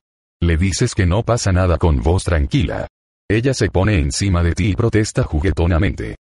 Quiere acostarse contigo, pero antes de hacerlo quiere estar segura de que vas a volver a llamarla, de que no se va a arrepentir de haberlo hecho, aunque posiblemente sea ella quien no quiera volver a verte a ti. Así que tú le dices que la comprendes y que la vas a llamar. Luego le pides que se quite los pantalones. Ella lo hace y disfrutáis el uno del otro, con un orgasmo tras otro, a lo largo de la noche, de la mañana y, quizá, de la noche siguiente. Hasta que ella te pregunta con cuántas mujeres te has acostado. Ese es el único momento en el que te está permitido mentir. Capítulo 4. Como comunidad, habíamos alcanzado la cumbre de la arrogancia. Empiezo a sentirme como si estuviera cazando moscas a cañonazos, me dijo un día Madash. Acababa de vivir uno de los episodios de sargeo más peculiares de la historia de la comunidad. Hake Kim, una oficinista de Chicago, había enviado accidentalmente a todos los contactos de su libreta de direcciones una descripción altamente crítica de una cita. Era tan superficial como los partes de sargeo de algunos MDLS. ¿Qué pienso de la cita? Había escrito. Pienso que su coche, su dinero, su puesto, su apartamento, su barco, en el que, por cierto, solo caben seis personas. Así que no me parece tan alucinante, y sus buenas maneras probablemente le valgan para conseguir otra cita, pero, si no se corta el pelo y me hace un buen regalo, todo lo que tiene no le bastará para nada más que para ser mi amigo treintañero. El mensaje se convirtió en un fenómeno de Internet que recorrió todo el mundo, e incluso llegó a publicarse en el Chicago Tribune. Madash fue una de las personas que recibió el email. Tras leerlo, le envió un mensaje de apoyo a Hake. Ella le contestó diciéndole que recibir su email había sido lo mejor que le había pasado últimamente, y que lo leía para consolarse cada vez que alguien le mandaba un correo metiéndose con ella. Tras varios mails, un intercambio de fotos y una cita, Haki acabó en la cama de Madash. No hicieron falta ni regalos ni barcos ni cortes de pelo. Tan solo un sólido ejercicio de seducción. El éxito de Madash inspiró a muchos miembros de la comunidad. De repente, salir a sarjear a un bar y traerte a una chica a casa, parecía demasiado fácil, demasiado normal. Vision llamó a una chica de compañía y le pagó 350 dólares la hora. Su objetivo consistía en mostrarse tan interesante y seductor que fuese ella quien pagara por pasar la siguiente hora con él. Finalmente consiguió sacarle 80 dólares, a 20 dólares la hora, y después siguieron viéndose gratis. Grimble sedujo a una chica de 19 años que había llamado a su puerta vendiendo revistas. Aunque abrió la puerta en calzoncillos y con una camiseta sucia, tres cuartos de hora después estaban follando, y ni siquiera le compró una revista. Al oír hablar de las últimas hazañas de Madash, de Vision y de Grimble, cualquier MDLS que se hubiera alejado de la comunidad tras la crisis de Mystery volvió a incorporarse con plena dedicación, y Papa más que ningún otro. Los buenos propósitos de Papa apenas duraron un mes. Transcurrido ese tiempo, Papa decidió embarcarse en un viaje, visitando a MDLS, a lo largo y ancho de Norteamérica. Todas las semanas me mandaba su calendario. El miércoles iba a ver a Orión y a Madacha a Chicago. Después conduciría a Michigan para conocer a Jugler, y finalmente pasaría el fin de semana en Toronto con Captain BL, un MDLS sordo, y Number 9. La siguiente semana la pasó en Montreal con Cliff y David la posterior fue a California, donde condujo de San Francisco a Los Ángeles y, de ahí, a San Diego. Además, Papa estaba en contacto permanente, ya fuese por teléfono o por internet, con MDLS de todo el mundo. Con el tiempo, empecé a preguntarme si realmente quería aprender a sarjear o si lo que realmente deseaba era ampliar su círculo de amigos, aunque no creo que ni él mismo lo supiera. Sencillamente estaba haciendo lo que me había visto hacer a mí, viajar y conocer a MDLS mientras me convertía en el mejor. Papa se había hecho especialmente amigo de un canadiense de 22 años que había descubierto la comunidad al entrar su madre por casualidad en una página web de seducción. Se hacía llamar Tiller Durden, en homenaje al sedicioso personaje de El Club de la Lucha. Y, al igual que lo haría un virus o un demagogo, elegid el símil que más os guste, con el paso del tiempo, Tiller llegaría a cambiar el curso de la comunidad y de todos los que formábamos parte de ella. Tiller estudiaba filosofía en la Universidad de Keynes, Ontario. Además de eso, apenas sabíamos nada sobre él, ni llegaríamos a descubrirlo nunca. Sostenía que había sido uno de los principales traficantes de drogas de Kingston y decía venir de una familia rica, haber escrito y publicado rigurosos ensayos filosóficos y haber sido culturista. Pero nadie sabía si todo eso era verdad. Tiller aterrizó en los foros de seducción como un tornado. Una cosa sobre él sí estaba clara. Su obsesión por el sargeo alcanzaba un nivel desconocido por todos nosotros hasta el momento. Se había leído los archivos con todas las partes de sargeo de cada MDLS, miles de páginas en total, y estaba devorando la lista de los libros recomendados, desde Introducción a la PNL hasta cómo dominar tu una interior, a una velocidad inusitada. Tiller era un adicto a la información. Al cabo de un par de meses, había devorado prácticamente toda la información disponible sobre el mundo de la seducción y se había reinventado como una autoridad en la materia que escribía y colgaba en la red partes de sargeo llenos de impresionantes hazañas y bravuconerías. Como era de esperar, los chicos de la comunidad se sintieron atraídos por Tiller como las chinchetas por un imán. Era una voz nueva y exaltada, un gurú imprevisto y autodidacta. Pronto se convirtió en el ala de confianza de Papa y se unió a él en sus visitas a los mejores seductores del país. Y, naturalmente, uno de ellos era yo. Tiller Durden me mandaba correos electrónicos continuamente. Era un tipo insistente, como supongo que también lo había sido yo en su momento. Pero Tiller parecía enorgullecerse de ser un provocador. Durante años, a modo de iniciación, se les había pedido a los TTF que se incorporaban a la comunidad que realizaran la prueba del novato, que consistía, sencillamente, en ducharse, vestirse con su mejor ropa, ir al centro comercial más cercano y, con una sonrisa en los labios, saludar a todas las mujeres que pasaran por su lado. Hacerlo ayudaba a los TTF a superar su timidez y, en algunos casos, incluso les ofrecía la oportunidad de conocer a alguna chica. Pero Tiller Durden quería cambiar la prueba de iniciación por una de su propia invención. La llamaba Proyecto Caos, en homenaje a el Club de la Lucha, y consistía en acercarse corriendo a una mujer atractiva y, sin decir una sola palabra, darle un golpe en la cabeza con algo blando o acosarla físicamente de cualquier otra manera igualmente juguetona. Antes de nada, hay que explicar que en los foros de seducción la mayoría de la gente no piensa, solo obedece. Si yo hubiera escrito que Snifar Vivarin me ayudaba a sarjear, toda la comunidad hubiera estado aterrorizando a chicas con subidones de cafeína. El resultado fue que, tras leer acerca del proyecto Caos, cientos de MDLS empezaron a atropellar a mujeres con carritos de la compra y a atacarlas con sus bolsas de deporte. Más que un ejercicio de seducción parecía el recreo de un colegio de primaria.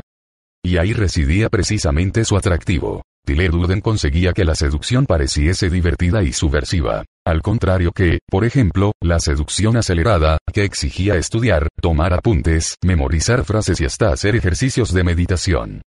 Pero había algo extraño en Tiller Durden. Vision lo había echado de su casa. Decía que era un huésped arrogante y desagradecido que exigía continuamente que le enseñasen nuevas técnicas. Además, aunque las partes de sargeo de Tiller eran divertidos, cada vez que tenía la oportunidad de acostarse con una chica parecía echarse atrás.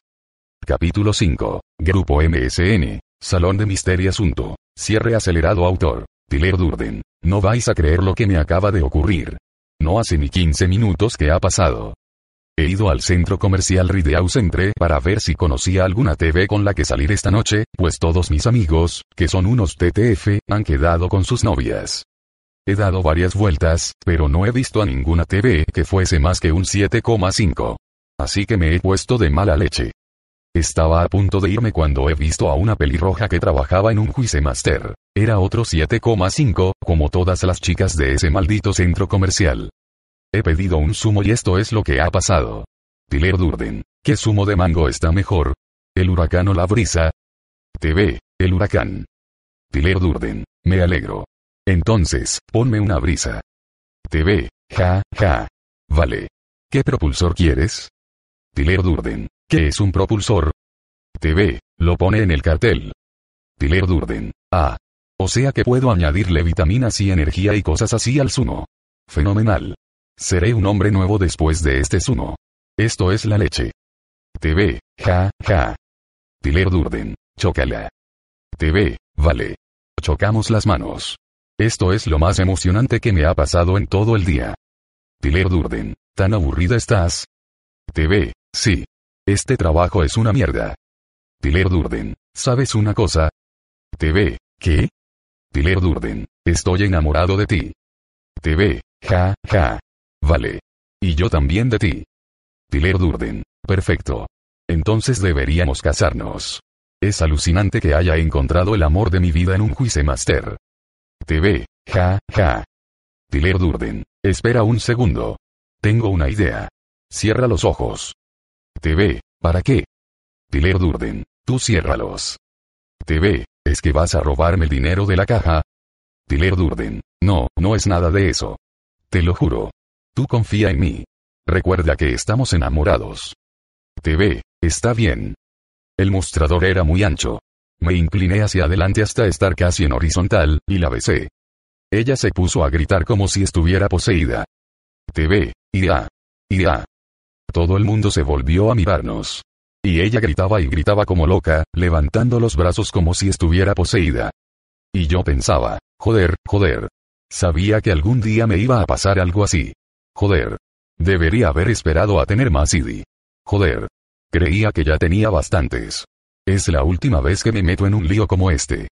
Tyler Durden. Pero, si te he dicho que te quería antes de besarte. Ya. Y ya. Tyler Durden. ¿Estás bien?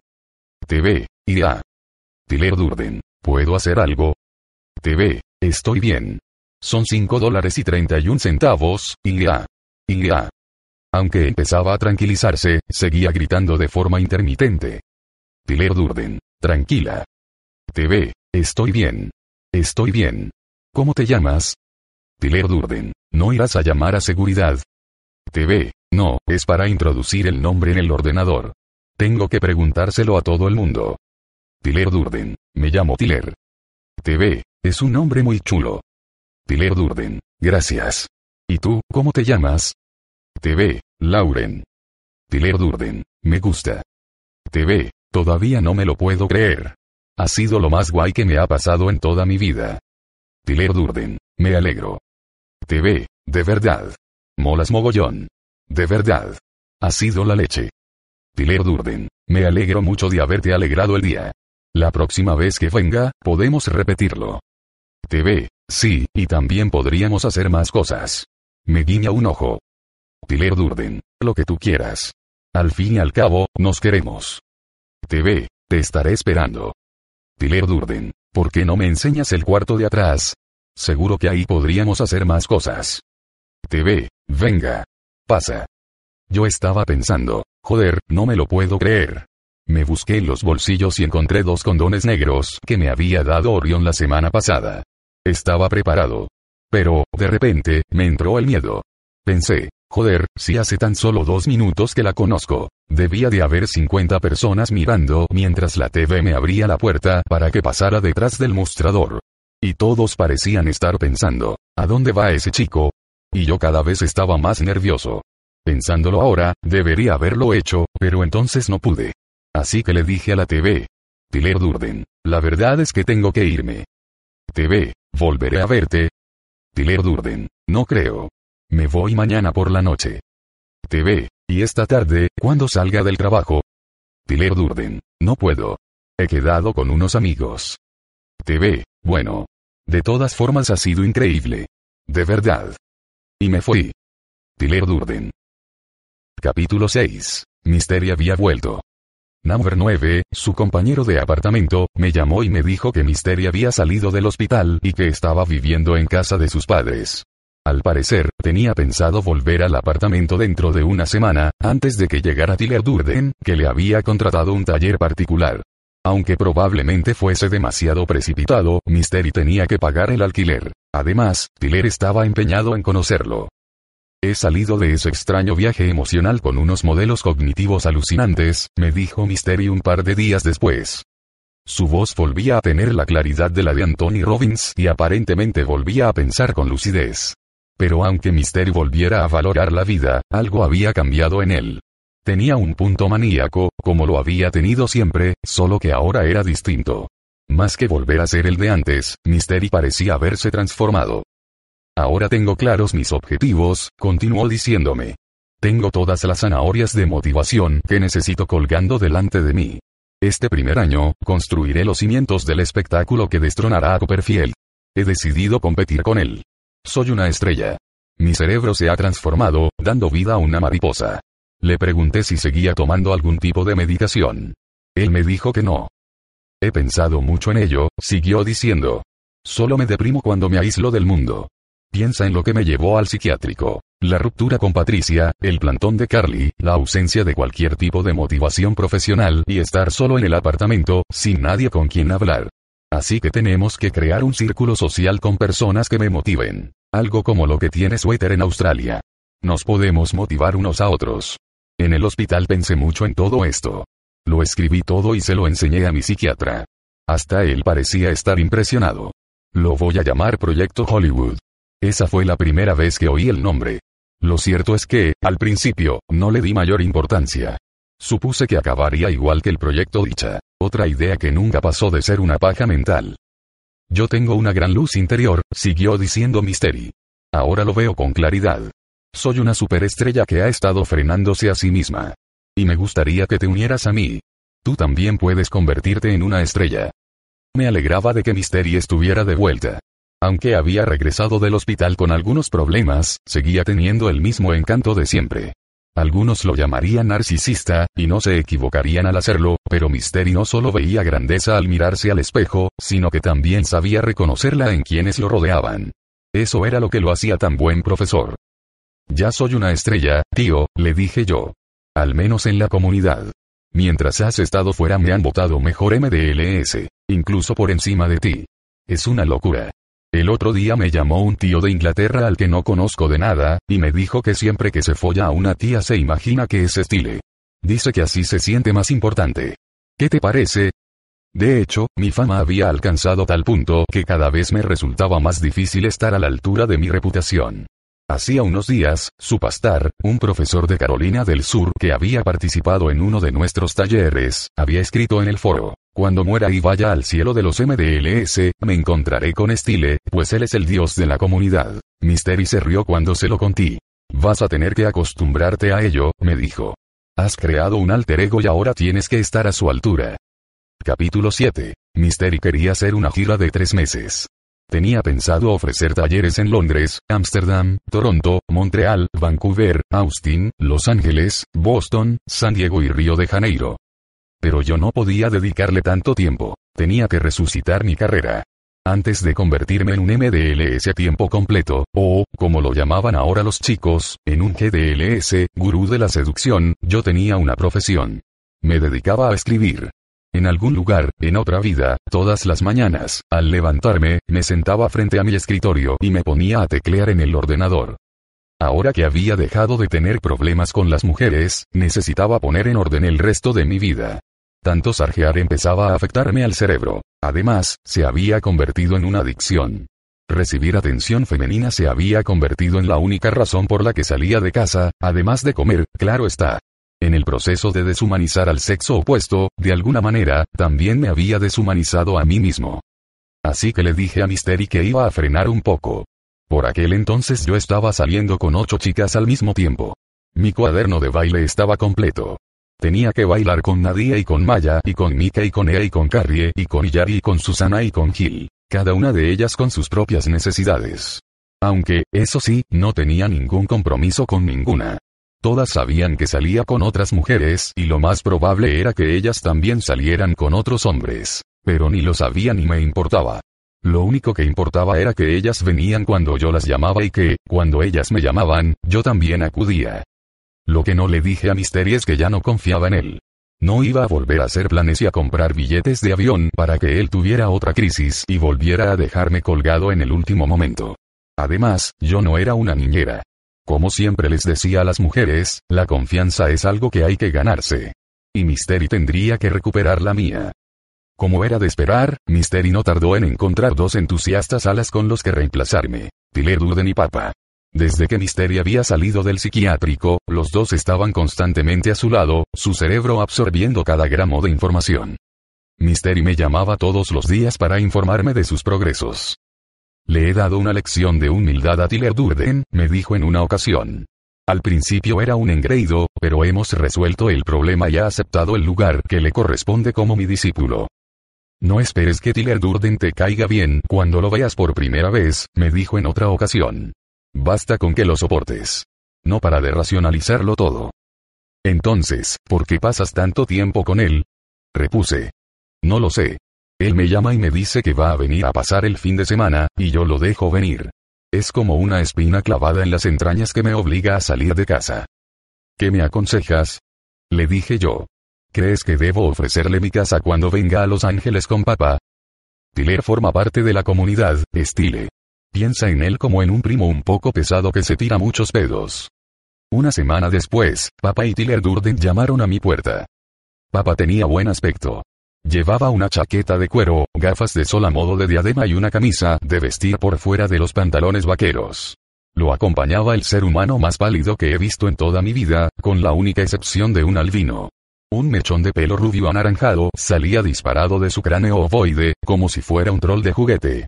Levantaba la barbilla con una sonrisa que parecía de plástico, y tenía los rasgos faciales tan aplastados que parecían estar pegados contra su rostro por una media invisible. Aunque decía ser un ávido levantador de pesas, por su aspecto, desde luego nadie lo habría dicho. Aunque, técnicamente hablando, no era una persona pequeña, había algo débil en él. Me saludó con un movimiento de la cabeza al tiempo que entraba en mi casa, pero no dijo ni una palabra y evitó mi mirada. No me fío de la gente que no me mira a los ojos. Aún así, decidí concederle el beneficio de la duda. Puede que estuviera nervioso, que quisiera causarme una buena impresión. En sus mensajes siempre hacía referencia a mis técnicas y a mis voz. Me admiraba. Todos me admiraban. Pero la mayoría lo hacían con humildad. Tiller Durden, en cambio, se comportaba con arrogancia cuando se sentía incómodo. A Bono, de U2, le pasa lo mismo. Tiller se relajó cuando salimos a cenar. Y comenzó a hablar sin parar, sin siquiera tomar aire entre frases. De hecho, resultaba difícil encontrar un hueco para hacer algún comentario. Además, hablaba dando rodeos, en vez de ir directamente al grano. Padecía una enfermedad llamada pensar demasiado. La cabeza me daba vueltas mientras lo escuchaba. Yo le estaba entrando fuerte a esa tía, decía Tiller. Pero fuerte de verdad. Levantó la cabeza, frunció los labios, arqueó las cejas y asintió. Aunque se suponía que el gesto debía transmitir contundencia, lo cierto es que resultaba extraño, poco natural. Entonces aparece un tipo y le dice, Michelle, eres preciosa. Eres pura dinamita y ella me mira y me dice, Tiller pone voz de falsete, imitándola. Odio que me digan eso. Solo me gustan los hombres que no me desean. Odio a los tíos que me desean. Los odio. Tiller pasó toda la cena diciendo tonterías sin parar. Al cabo de una hora, empecé a descifrar su personalidad. A sus ojos, la interacción humana era como un programa informático. El comportamiento estaba determinado por marcos, congruencias, estados, empatía y otros principios psicológicos similares. Él quería ser el mago de Oz, el tipo que está detrás del telón manejando los hilos, el tipo al que los demás ven como al señor del reino. Me gusta analizar a las personas. Según el propio Tiller, de niño era un poco más pequeño y un poco más lento mentalmente que la mayoría de los niños. Además, su padre, que era entrenador de fútbol americano, le imponía metas muy altas que él nunca conseguía alcanzar. Esa fue toda la información biográfica que pude sacarle, pues debe de ser duro reconocer algo así. Y, sin embargo, yo no estaba convencido de que nos hubiera dicho la verdad. Cada vez que la camarera se acercaba a la mesa, Tiller me pedía que pusiera en práctica alguna de mis técnicas. Utiliza la técnica de la novia celosa, me decía. Haz una div, me decía. Recordé lo que había dicho Vision sobre la insistencia de Tiller Durden en que le hiciera continuas demostraciones. Ahora entendía por qué lo había echado de su casa. Tiller no veía el lado humano de las personas.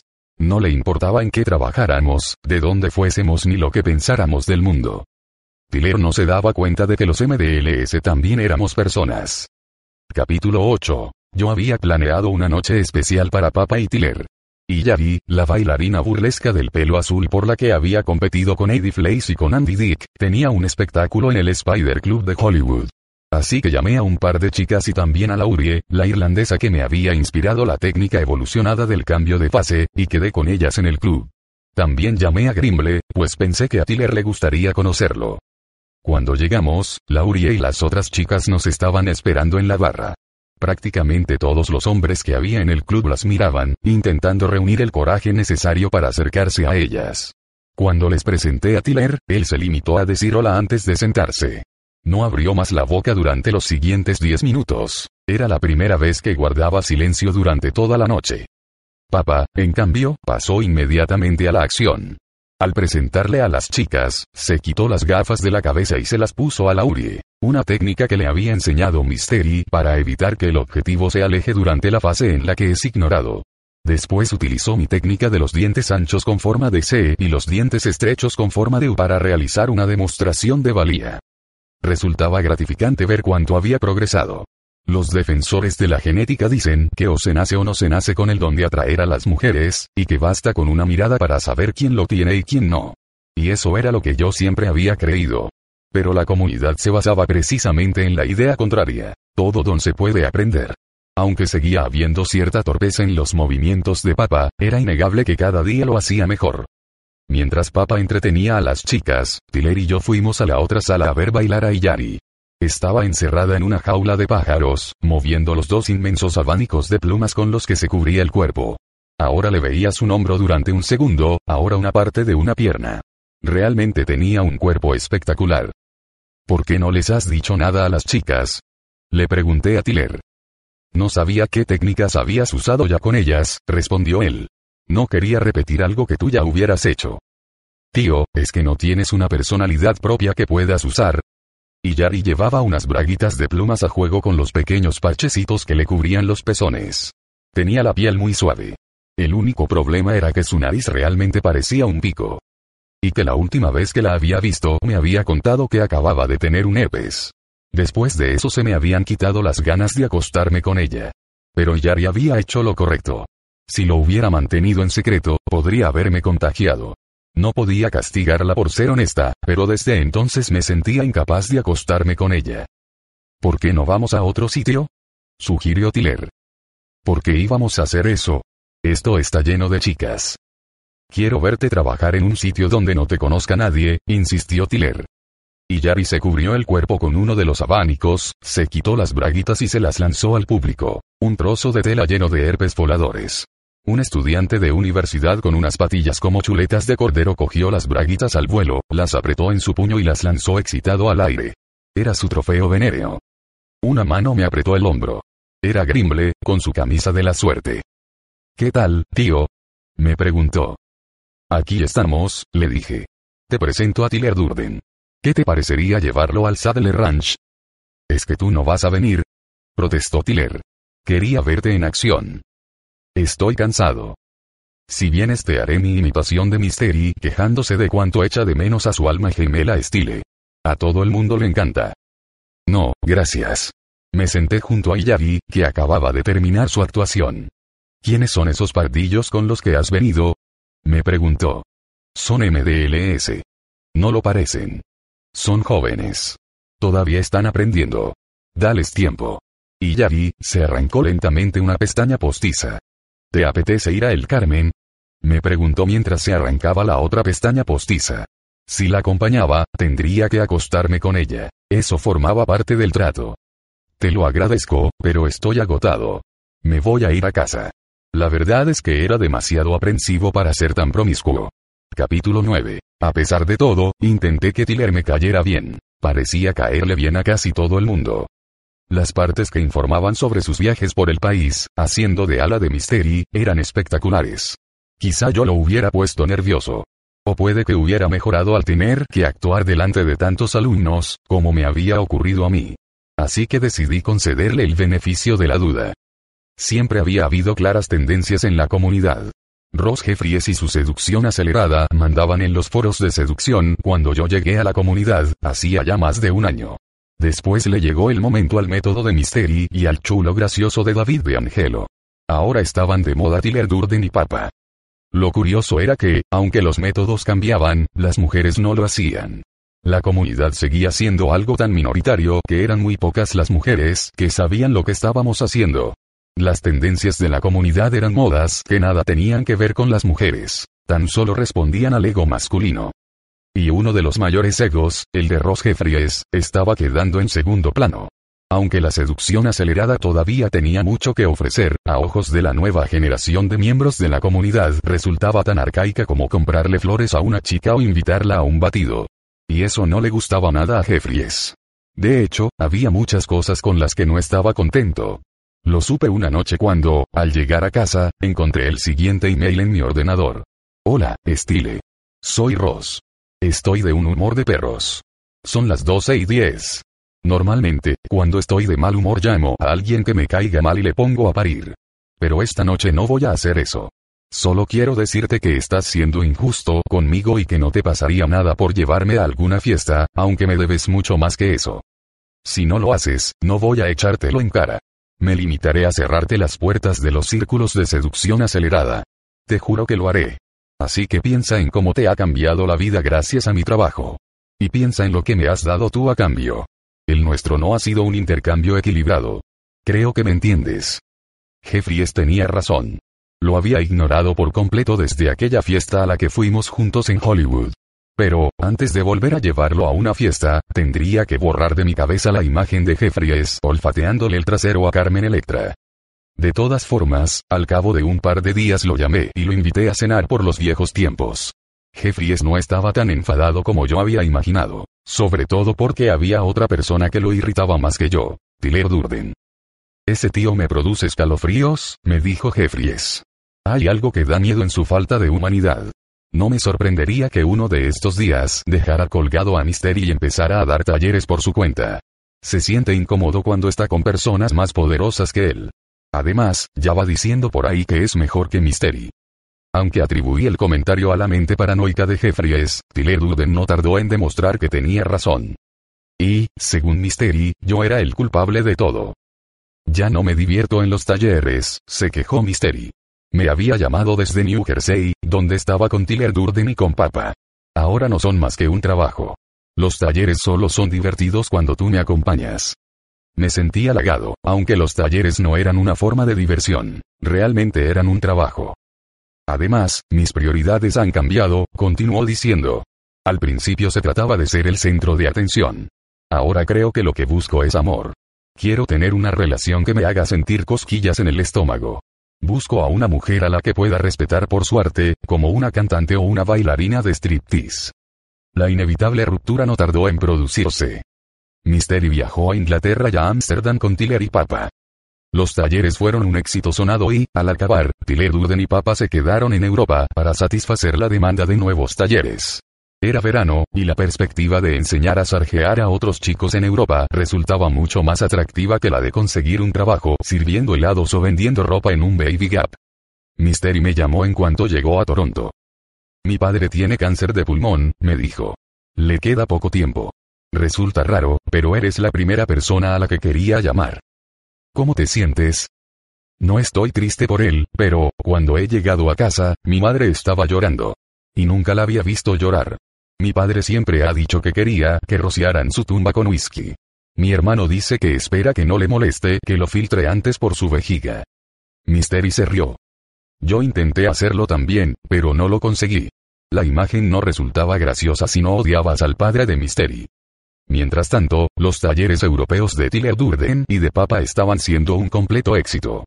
Al principio se habían limitado a enseñar el método de Mystery. Pero todo eso cambió una noche en Londres, cuando encontraron su propia escuela en Leicester Square, punto de reunión de mochileros, noctámbulos, turistas, artistas callejeros y borrachos en general. Fue ahí donde nació el método del majeo. Los Macs son una espina clavada en el costado de todo MDLS. No hay nada más humillante que ser levantado en volandas por un gigante que apesta a cerveza mientras se burla de tu ropa o de tu aspecto delante de las chicas con las que estás intentando sarjear. Es un doloroso recordatorio de que no eres uno de los chicos populares, de que no eres más que un don nadie disfrazado. Y, aunque Tiller Durden posiblemente fuese el mayor don nadie de todos nosotros, compensaba su falta de gracia y de saber estar con razonamientos analíticos. Tiller era un deconstruccionista social y un estudioso del comportamiento humano. Observaba cómo se relacionaban los seres humanos y diseccionaba el proceso en los componentes físicos, verbales, sociales y psicológicos que lo provocaban. Majear, o eliminar a un macho competitivo de un set, era una técnica que atraía su lado más subversivo. Robarle la chica a uno de esos chicos populares que lo habían humillado en el instituto era un manjar mucho más apetecible que conquistar a una mujer sentándote a solas con ella en un café. Así que Tiller analizó el lenguaje corporal que los mag empleaban para rebajar su importancia en los sets. Observó cómo miraban fijamente a las chicas para indicarles que eras un don. Nadie analizó su manera de hacerte perder el equilibrio dándole una fuerte palmada en la espalda. Pronto pasó más tiempo estudiando a los mag que sarjeando con chicas, hasta que inventó un nuevo orden social en el que, parafraseando al músico Boyd Rice, los fuertes viven de los débiles y los inteligentes viven de los fuertes. Ya no había nada que pudiera parar a los MDLS. Ahora podían robarle la novia delante de sus narices a Mac del tamaño de una nevera. Nos estábamos adentrando en terreno peligroso. Capítulo 10. Grupo MSN. Salón de Misterio Asunto. Técnicas de mageo autor. Tiller Durden. Os voy a contar lo que he estado haciendo últimamente. Es bastante divertido. He aprendido la mayor parte de esto de los europeos, mientras intentaba robarles a sus chicas y evitar que ellos me robaran a las mías. Aquí los tíos no son tan pardillos como en Estados Unidos. La mayoría de ellos saben lo que hacen. Así que he estado intentando descifrar cómo sacarles ventaja. Lo que os enseño a continuación lo he practicado con éxito cientos de veces en el campo del sargeo. Mag. Hola, chicas. ¿Cómo estáis? MDLS. Oye. Levantas las manos como si te dieras por vencido. Te doy 100 dólares y me libras de estas chicas. Las chicas dirán, no, no, no te vayas. Te queremos. Se reirán y se abrazarán a ti, lo cual desmoralizará notablemente al macho alfa del grupo. Mag parece estar dispuesto a luchar. MDLS. Ja, ja. Dime, ¿estás buscando pelea o qué? Ja, ja. Vale, vale. Espera un momento. Te diré lo que vamos a hacer. Primero echaremos un pulso y después haremos una competición de flexiones con una sola mano. Entonces flexionas el brazo, sacando bola, mientras dices, chicas. Ellas te aplaudirán y alabarán tu fuerza. El Mac quedará como un idiota, porque estás haciendo que parezca que intenta impresionar a las chicas con su fuerza. Mag, tú sigue hablando, tío. A ver si tienes algo inteligente que decir. MDLS. La verdad es que es difícil impresionaros, a los londinenses. Resultáis tan masculinos con vuestras camisas de rugby y vuestros zapatos brillantes. Tengo que reconocerlo, sois los mejores. El objetivo es ridiculizarlo con cualquier cosa que sepas de él, por irrelevante que sea. Así conseguirás que se sienta incómodo, y eso se reflejará en su lenguaje corporal. Mag, eso que llevas dibujado en la camisa no es un culo. Vas a necesitar mucha ayuda si no quieres que te lo rompan. MDLS. Tienes razón, tío. Por eso me he fijado en ti. Te necesito, tío. Por favor, ayúdame. En cuanto te he visto, me he dado cuenta de que eres el elegido para proteger mi esfínter. De hecho, alguien me dijo exactamente esas palabras.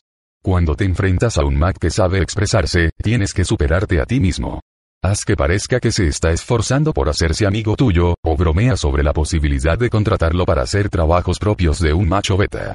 Di cosas como, eres un gran actor cómico. O, tío, eso es fantástico. Podrías diseñarme una página web o algo así. Mag, empieza a darte pequeños empujones para demostrar su superioridad. MDLS. Tío, me siento halagado, pero no me gustan los tíos. Te has equivocado de local. El bar gay está en la calle de al lado. Aquí se mira, pero no se toca. Las chicas se ríen de él. Él insiste en que no es gay. Mag, acerca su cara a la tuya con gesto amenazante. MDLS, no haces nada. Permaneces tranquilamente donde estás sin decirle nada. Si él insiste en hacerse el alfa y tú lo ignoras, acabará pareciendo un beta que se esfuerza demasiado por atraer tu atención. Otro truco posible consiste en hacerles gestos a las chicas, como diciéndoles, vámonos de aquí. Míralas como se miran entre sí cuando tú tienes una aproximación fallida y se irán contigo. Más pistas. Si hay un mag dentro de un set, el objetivo siempre es neutralizarlo. Pero si el mag acaba de incorporarse al set, el objetivo es deshacerse de él. Para conseguirlo, hay que utilizar el lenguaje corporal adecuado. Al hablar debes tener siempre una gran sonrisa en los labios, y si puedes, dale una palmada suficientemente fuerte en la espalda como para que escupa lo que está bebiendo. Tienes que hacerlo todo como si estuvieras siendo amistoso. Y, entonces, y esto es algo que me pasó a mí, dile, juego limpio, tío. y tiéndele la mano.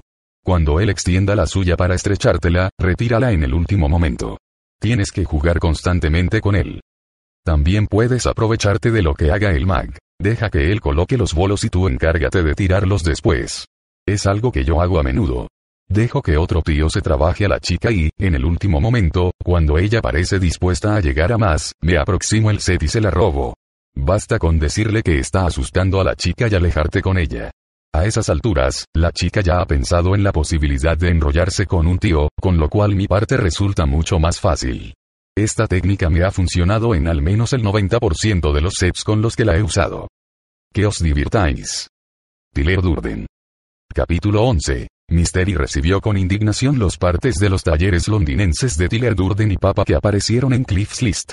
Lo que le molestaba no era el majeo, pues había que reconocer el mérito que tenían con respecto a eso. No, lo que lo indignaba era que Tiller Durden y Papa hubieran creado su propio foro de seducción y que estuvieran haciéndole la competencia abiertamente. Mystery llamaba a los seminarios que impartía en las aulas dinámicas sociales y ellos llamaban a sus talleres verdaderas dinámicas sociales. Papa era tan autómata en los negocios como lo era sajeando. De ahí que copiara el modelo de Mystery hasta en el más mínimo detalle. Mystery cobraba 600 dólares. Igual que Tiller y Papa. Los talleres de Mystery duraban tres noches. Igual que los de Tiller y Papa. Los talleres de Mystery empezaban a las 20, 30 y acababan a las 2, 30. Igual que los de Tiller y Papa. Aunque Tiller Durden y Papa sostenían que Mystery les había dado permiso para dirigir sus propios talleres, Mystery decía que habían usado su lista de clientes sin pedirle permiso.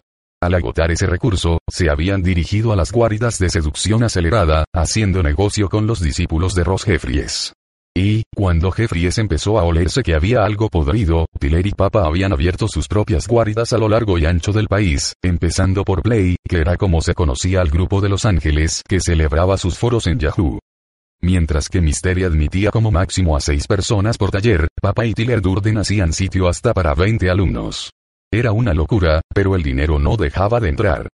En cada taller, Papa elegía a un alumno para que hiciese de ala invitado en el siguiente taller. Así, Papa no tardó en tener su propio grupo de alas, Likes, un campeón de karaoke de San Francisco, Sick Boy, un diseñador de moda neoyorquino de mandíbula prominente, Dreamweaver, un exalumno de Mystery, e incluso Extramask, que lo acompañaban en todos sus talleres. Y, a pesar de todo, Mystery siguió dejando que Tiller y Papa durmieran en su casa y le sorvieran el cerebro en busca de nuevas técnicas cada vez que pasaban por Toronto. Cuando le pregunté por qué lo hacía, él se limitó a decir. Mantente cerca de tus amigos y más cerca aún de tus enemigos. Yo supuse que sabría lo que estaba haciendo. Mientras tanto, al ver el éxito de Tiller y de Papa, el resto de los miembros de la comunidad no tardaron en darse cuenta de dos cosas. La primera era que cualquiera podía realizar su propio taller. No hacía falta ningún don especial para señalarle dos chicas a un tío y decirle, abórdalas. La segunda era que el país estaba lleno de chicos dispuestos a pagar cualquier suma de dinero para resolver su problema. Mystery había cometido una grave equivocación. No les había hecho firmar a sus alumnos ningún documento comprometiéndose a no copiar ni divulgar sus métodos y, ahora, el genio se había escapado de la lámpara mágica. Uno a uno, cada MDLS llegó a la conclusión de que todas esas horas que había pasado estudiando y practicando sarjeos, mucho más tiempo del que habían pasado con su familia, estudiando, trabajando o con sus amigos del mundo real, tenían más aplicaciones que mantener bollante la industria de los preservativos. En la comunidad, habíamos creado un compendio de conocimientos que estaba a años luz de cualquier otra teoría de la seducción. Habíamos desarrollado un paradigma enteramente nuevo de las relaciones sexuales, un paradigma que les daba el control a los hombres, o al menos la ilusión del control. Y había un gigantesco mercado para nuestro producto. Orión, el MDLS que había filmado sus sargeos en los vídeos de conexiones mágicas, empezó a ofrecer talleres de un día en centros comerciales y en universidades. Para sorpresa de todos, Armless y Schematic, que no hacía ni un mes que habían perdido la virginidad, empezaron a anunciar sus propios talleres. Bad Boy, uno de los croatas a los que había conocido en Europa, un MDLS con carisma que cojeaba de una pierna y solo tenía un uso parcial del brazo izquierdo tras ser herido por un francotirador durante la guerra, creó una empresa a la que llamó Playboy Festile. Alumnos de todo el mundo viajaban a Zagreb para aprender a comportarse como verdaderos machos alfa. Los ejercicios incluían darle puñetazos a Bad Boy en el estómago mientras gritabas jódete. Con todas tus fuerzas. El salario medio mensual en Croacia ascendía a 400 dólares. Los talleres de Bad Boy costaban 850 dólares por alumno. Wilder y Sensei, ambos convertidos en MDLS gracias al método de Mystery, ofrecían cursos de introducción al sargeo en San Francisco. Thundercat colgó un post solicitando colaboraciones económicas para promocionar un cortometraje sobre seducción que acababa de producir. Uno de los empleados de Sweater lanzó al mercado una línea propia de productos. Tres estudiantes universitarios de Londres, Angel, Rayovi y Lockstock, empezaron su propia escuela de seducción, a la que llamaron Interacción Impactante. Priser, el chico de las putas de Ciudad Juárez, sacó a la venta un curso avanzado de estudio de atracción sexual en 6CD que, además, era un magnífico ejercicio involuntario de humor. Incluso un día, en una misteriosa página web apareció a la venta un libro titulado Todo lo que necesitas saber sobre los negas. Y finalmente Grimble y Duotimer, se incorporaron al mercado, cada uno con su propio método y su propio libro en formato electrónico. Grimble ganó 15 mil dólares la primera semana y Duotimer 6 mil. La comunidad vibraba con iniciativas empresariales. Y yo me di cuenta de que había llegado el momento de hacer algo. Aquello podía estallar en cualquier momento. Hacía un año y medio que había participado en mi primer taller con Mystery. Había llegado el momento de reclamar mis derechos sobre la subcultura de la seducción, antes de que otro escritor se me adelantara. Había llegado el momento de revelar mi identidad. Yo no era solo un MDLS, también era un escritor. Tenía una profesión. Así que llamé a un editor que conocía en la sección de moda del New York Times. Nadie usaba nunca su nombre verdadero en la comunidad. Siempre nos llamábamos por nuestros alias. Incluso Ross Jeffries y David de Angelo eran seudónimos. Nuestras verdaderas identidades no tenían importancia en la comunidad. De ahí que pocos, si es que había alguno, supieran mi verdadero nombre o que yo escribía para el New York Times. No resultó fácil conseguir que publicaran la historia en el periódico. Pasé dos meses yendo de un redactor a otro, escribiendo una versión tras otra. En el periódico querían una mirada más escéptica, querían pruebas de los poderes de los distintos gurús, querían que se reconociera la extrañeza inherente a las técnicas de Sargeo, parecía que les costaba creer que ese mundo, y esa gente, existían realmente. Capítulo 12. La noche anterior a la publicación de la historia sobre mi doble vida como MDLS casi no conseguí dormir. Había creado a Stile y, ahora, iba a destruirlo con dos mil palabras impresas en un periódico. Estaba seguro de que en la comunidad me verían como a un traidor. Soñé que un grupo de sargeadores se reunían alrededor de mi casa con antorchas para quemarme vivo. Pero toda mi inquietud y mis preocupaciones fueron en vano. No ocurrió nada. Sí, hubo alguna queja media voz sobre los posibles efectos negativos del artículo para la comunidad. Algunos MDLS criticaron el tono del artículo, y Mystery se lamentó de ser descrito como un maestro de la seducción en vez de como un maestro venusiano, que era como le gustaba llamarse a sí mismo últimamente. Pero la credibilidad de Stile no se vio amenazada. Lo cierto era que había calado tan hondo en la comunidad que, a ojos de sus compañeros de Sargeo, yo siempre sería un maestro de la seducción primero y un periodista después. Así que, en vez de enojarse con Neil Strauss por infiltrarse en la comunidad, se sentían orgullosos de Stile por haber conseguido publicar un artículo en el New York Times. Yo no podía creerlo. No solo no había acabado con Stile, sino que lo había hecho más popular. Sargeadores de todo el mundo buscaban mi nombre en Google, compraban mis libros en Amazon y colgaban posts describiendo los detalles de mi carrera. Cuando pedí que no mezclaran mis dos identidades, sobre todo porque no quería que las mujeres con las que sarjeaba buscaran las partes que había escrito sobre ellas, todos me hicieron caso. Stile seguía al mando. Pero lo que resultaba todavía más sorprendente era que no quería abandonar la comunidad. Yo era un gurú para esos chicos y tenía una misión que cumplir. Y amistades que conservar. Aunque ya hacía mucho que había cumplido mis objetivos como MDLS, durante el proceso había encontrado un sentido de la camaradería y de pertenencia al grupo que me había eludido a lo largo de mi vida anterior. Me gustara o no, yo era parte integral de la comunidad. Los chicos tenían razón al no sentirse traicionados. Yo era uno de ellos. En lo que a las mujeres se refiere, el artículo tampoco tuvo grandes consecuencias. A la mayoría ya les había hablado de la comunidad y, al hacerlo, había descubierto un interesante fenómeno. Si antes de acostarme con una mujer le decía que era un MDLS, ella me hacía esperar un par de semanas, para asegurarse de que era distinta de las demás, antes de acostarse conmigo. Si les decía que era un MDLS después de haberme acostado con ellas, reaccionaban divertidas y se sentían intrigadas por la idea, convencidas de que, en su caso, yo no había utilizado ninguna de mis técnicas de seducción. No obstante, esa tolerancia solo duraba hasta que rompíamos o dejábamos de vernos, momento a partir del cual mi condición de MDLS jugaba en mi contra. El problema de ser un MDLS es que para las mujeres los conceptos de sinceridad y confianza tienen una grandísima importancia. Y las mismas técnicas, que tan eficaces se revelan a la hora de empezar una relación, violan principios que son necesarios para prolongarla. Al poco tiempo de publicar mi artículo en el New York Times, recibí una llamada de Will Dana, de la revista Rolling Stone. Vamos a abrir el próximo número con un reportaje sobre Tom Cruise, me dijo. Parece una buena idea. Le dije yo. Sí. Quiere que lo escribas tú. ¿Te importaría ser más concreto? ¿A quién te refieres cuando dices quiere? Tom Cruise nos ha pedido que seas tú quien escriba el artículo. ¿Por qué? Yo nunca he entrevistado a un actor. Ha leído el artículo que escribiste sobre el asunto ese del ligue. Pero puedes preguntárselo tú mismo cuando lo conozcas. Ahora mismo está en Europa, buscando localizaciones para la siguiente entrega de Misión Imposible, pero quiere que te reúnas con él en una escuela de caballitos en cuanto vuelva de Europa. ¿Qué es una escuela de caballitos? Un sitio donde te enseñan a hacer caballitos con motos. Suena bien. Cuenta conmigo. Se me olvidó decirle a Will que no había conducido una moto en toda mi vida, aunque era algo que estaba en la lista de habilidades relacionadas con la seducción que quería adquirir, entre las clases de improvisación y las clases de autodefensa. Paso 7. Crea tu propio lugar de seducción. Entre nuestros análogos estructuralmente más cercanos, los primates, el macho no alimenta a la hembra. Cargada con crías, ella ha de valerse por sí misma. Él quizá luche para defenderla o para poseerla, pero nunca para alimentarla.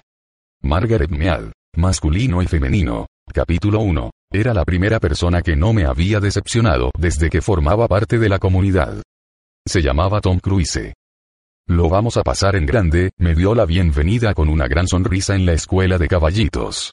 Después me felicitó por mi espíritu aventurero y me clavó amistosamente el codo en el pecho. Era exactamente el tipo de gesto de Mac que había descrito Tiller Durden. Llevaba unos pantalones y una chaqueta de motorista de cuero negro, y sujetaba un casco a juego debajo del brazo izquierdo. Debía de hacer dos días que no se afeitaba. Estoy practicando para saltar por encima de una caravana, me dijo señalando hacia la caravana que había junto al circuito. Una mayor que esa. No es difícil. Entrecerró los ojos, visualizando la hazaña. Bueno, añadió. Saltar es fácil. Lo complicado es aterrizar. Levantó la mano derecha y me dio una palmada en la espalda. Tom Cruise era el espécimen perfecto. Era ese magal que Tiller Durden y Mystery y todo el resto de la comunidad habían estado intentando emular. Tenía una habilidad natural para convertirse en el individuo dominante, tanto física como mentalmente, en cualquier situación social y sin aparente esfuerzo. Y era la personificación de todas y cada una de las características que, según Mystery, definían a un macho alfa. Todo el mundo en la comunidad había estudiado sus películas para imitar su lenguaje corporal y, al sarjear, todos usábamos con asiduidad términos de su película Top Gun. Había tantas cosas que quería saber. Pero, antes, había algo que necesitaba saber. Pero, dime, ¿por qué pensaste en mí para este artículo? Me encantó lo que escribiste en el New York Times, me contestó él. El reportaje sobre los tíos de las citas. Así que era verdad. Él guardó silencio durante unos instantes a la vez que entrecerraba los ojos, dando a entender que iba a decir algo importante. El ojo izquierdo se le cerraba un poco más que el derecho, lo que le confería una apariencia de intensa concentración. Dime la verdad. El tío ese sobre el que escribes en tu artículo, ¿de verdad dice que el personaje de Magnolia está basado en él? ¿De verdad dice eso? Se refería a Ross Jeffries, quien sostenía que el personaje de Frank T. J. McKay, en la película de Paul Thomas Anderson, Magnolia, estaba inspirado en él. McKay era el personaje que interpretaba Tom Cruise, un arrogante profesor de seducción con una mala relación con su padre y auriculares en la cabeza que enseña a sus alumnos a respetar sus pollas. No debería serlo, continuó diciendo Tom Cruise. Tragó una píldora de sales minerales y bebió de una botella de agua.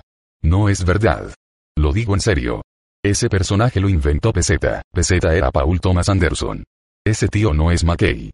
No lo es. Parecía ser importante para él que quedase claro. Peseta y yo estuvimos cuatro meses creando el personaje. Y no nos inspiramos en ese tío. Tom Cruise me dijo que me sentara en su Triumph de mil centímetros cúbicos y me enseñó a encender el motor y a cambiar de marcha. Después, dio una vuelta al circuito a toda velocidad haciendo caballitos, mientras yo me estrellaba a menos de 10 kilómetros por hora con su moto.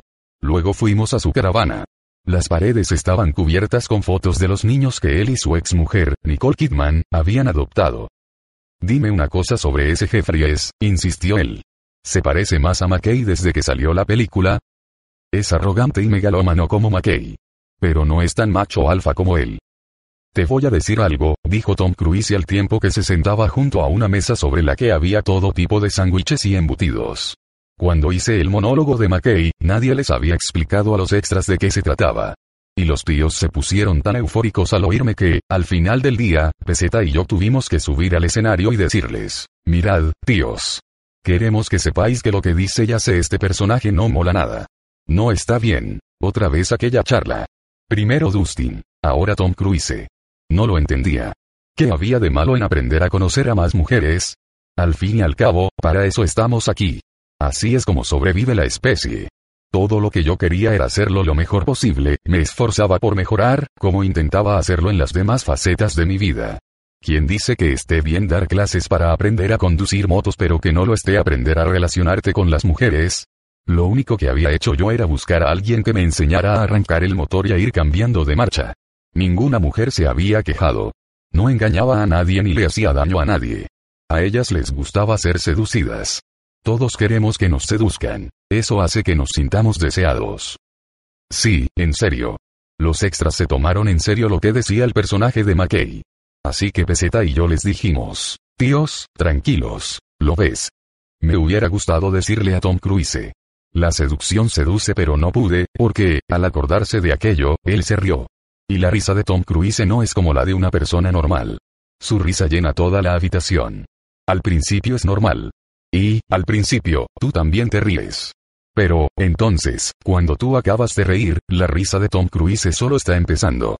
Y él te está mirando fijamente mientras se ríe. Ja, ja, ja, je, je, y tú intentas volver a reír, porque sabes que eso es lo que se espera que hagas. Pero tu risa no suena natural. Tom Cruise consigue pronunciar alguna palabra entre risas y, entonces, acaba de reírse, tan repentinamente como empezó, y tú sientes un enorme alivio. Eso es fácil de decir para alguien como tú, le dije con el escaso aire que me quedaba tras la última risotada. Pasamos una semana visitando varios edificios de la cienciología. No es ningún secreto que Tom Cruise pertenece a la Iglesia de la Cienciología, una religión, grupo de autoayuda, ONG, secta y filosofía fundada por el escritor de ciencia ficción L. Ron Hubbard en la década de los 50. Pero, hasta ese momento, Tom Cruise nunca le había abierto las puertas de ese mundo a un periodista. Cuanto más aprendía yo sobre L. Ron más evidente resultaba que tenía una personalidad similar a la de Mystery, la de Ross Jeffries y la de Tyler Durden. Todos eran inteligentísimos megalómanos capaces de sintetizar grandes cantidades de información y experiencia en filosofías que giraban en torno a su personalidad. Filosofías que después vendían a personas que se sentían estafadas por la vida. Eran estudiosos obsesivos de los principios que guían el comportamiento humano, pero el carácter más o menos ético y la motivación que los empujaba los convertía en figuras controvertidas. El último día que pasamos juntos, Tom Cruise me llevó al centro de celebridades de la cienciología de Hollywood Boulevard. Lo primero que me enseñó fue una aula llena de estudiantes aprendiendo a usar emetros, unos aparatos que miden la conductividad de la piel. Cuando algún curioso entra en una iglesia de la cienciología, se le conecta a un emetro y se le hacen varias preguntas. Después, el entrevistador repasa los resultados con él y le explica por qué debe unirse a la iglesia de la cienciología para solucionar sus problemas. Divididos en grupos de dos, los estudiantes recreaban las distintas posibilidades que pueden darse durante una de dichas entrevistas. Delante de ellos, tenían unos libros de gran tamaño. Cada palabra que pronuncia el entrevistador, o auditor, en términos de la cienciología, cada respuesta a cada posible situación, estaba incluida en esos libros. No se dejaba nada al azar. No podía permitirse que ningún posible converso se le escurriera entre los dedos a la iglesia de la cienciología. Me di cuenta inmediatamente de que lo que estaban aprendiendo no era otra cosa que una forma de seducción. Sin una rígida estructura, sin unos patrones ensayados y sin las técnicas necesarias para superar los posibles escollos, nunca conseguirían suficientes nuevos adeptos. Uno de los aspectos más frustrantes de sarjear era tener que repetir las mismas frases una y otra vez.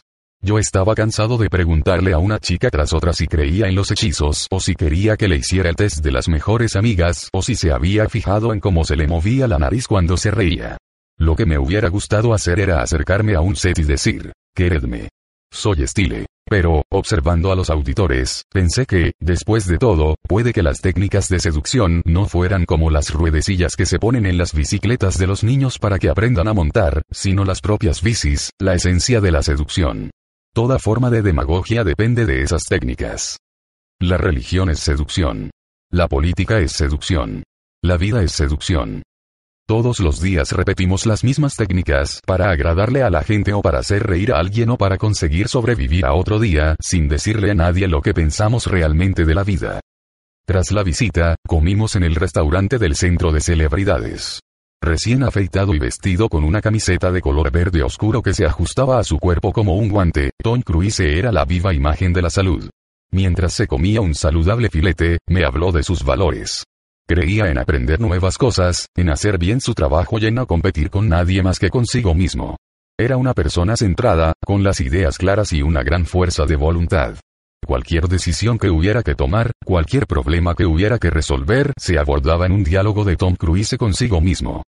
No suelo pedir consejos, me dijo. Soy del tipo de personas que analizan las cosas, y una vez que he tomado una decisión, no tengo por qué consultarla con nadie. No soy de los que dicen, oye, ¿qué te parece esto? Yo tomo personalmente todas las decisiones que tienen que ver con mi carrera o con mi vida. Cruise se inclinó hacia adelante, con los codos apoyados en el regazo, bajando la cabeza prácticamente hasta la altura de la mesa.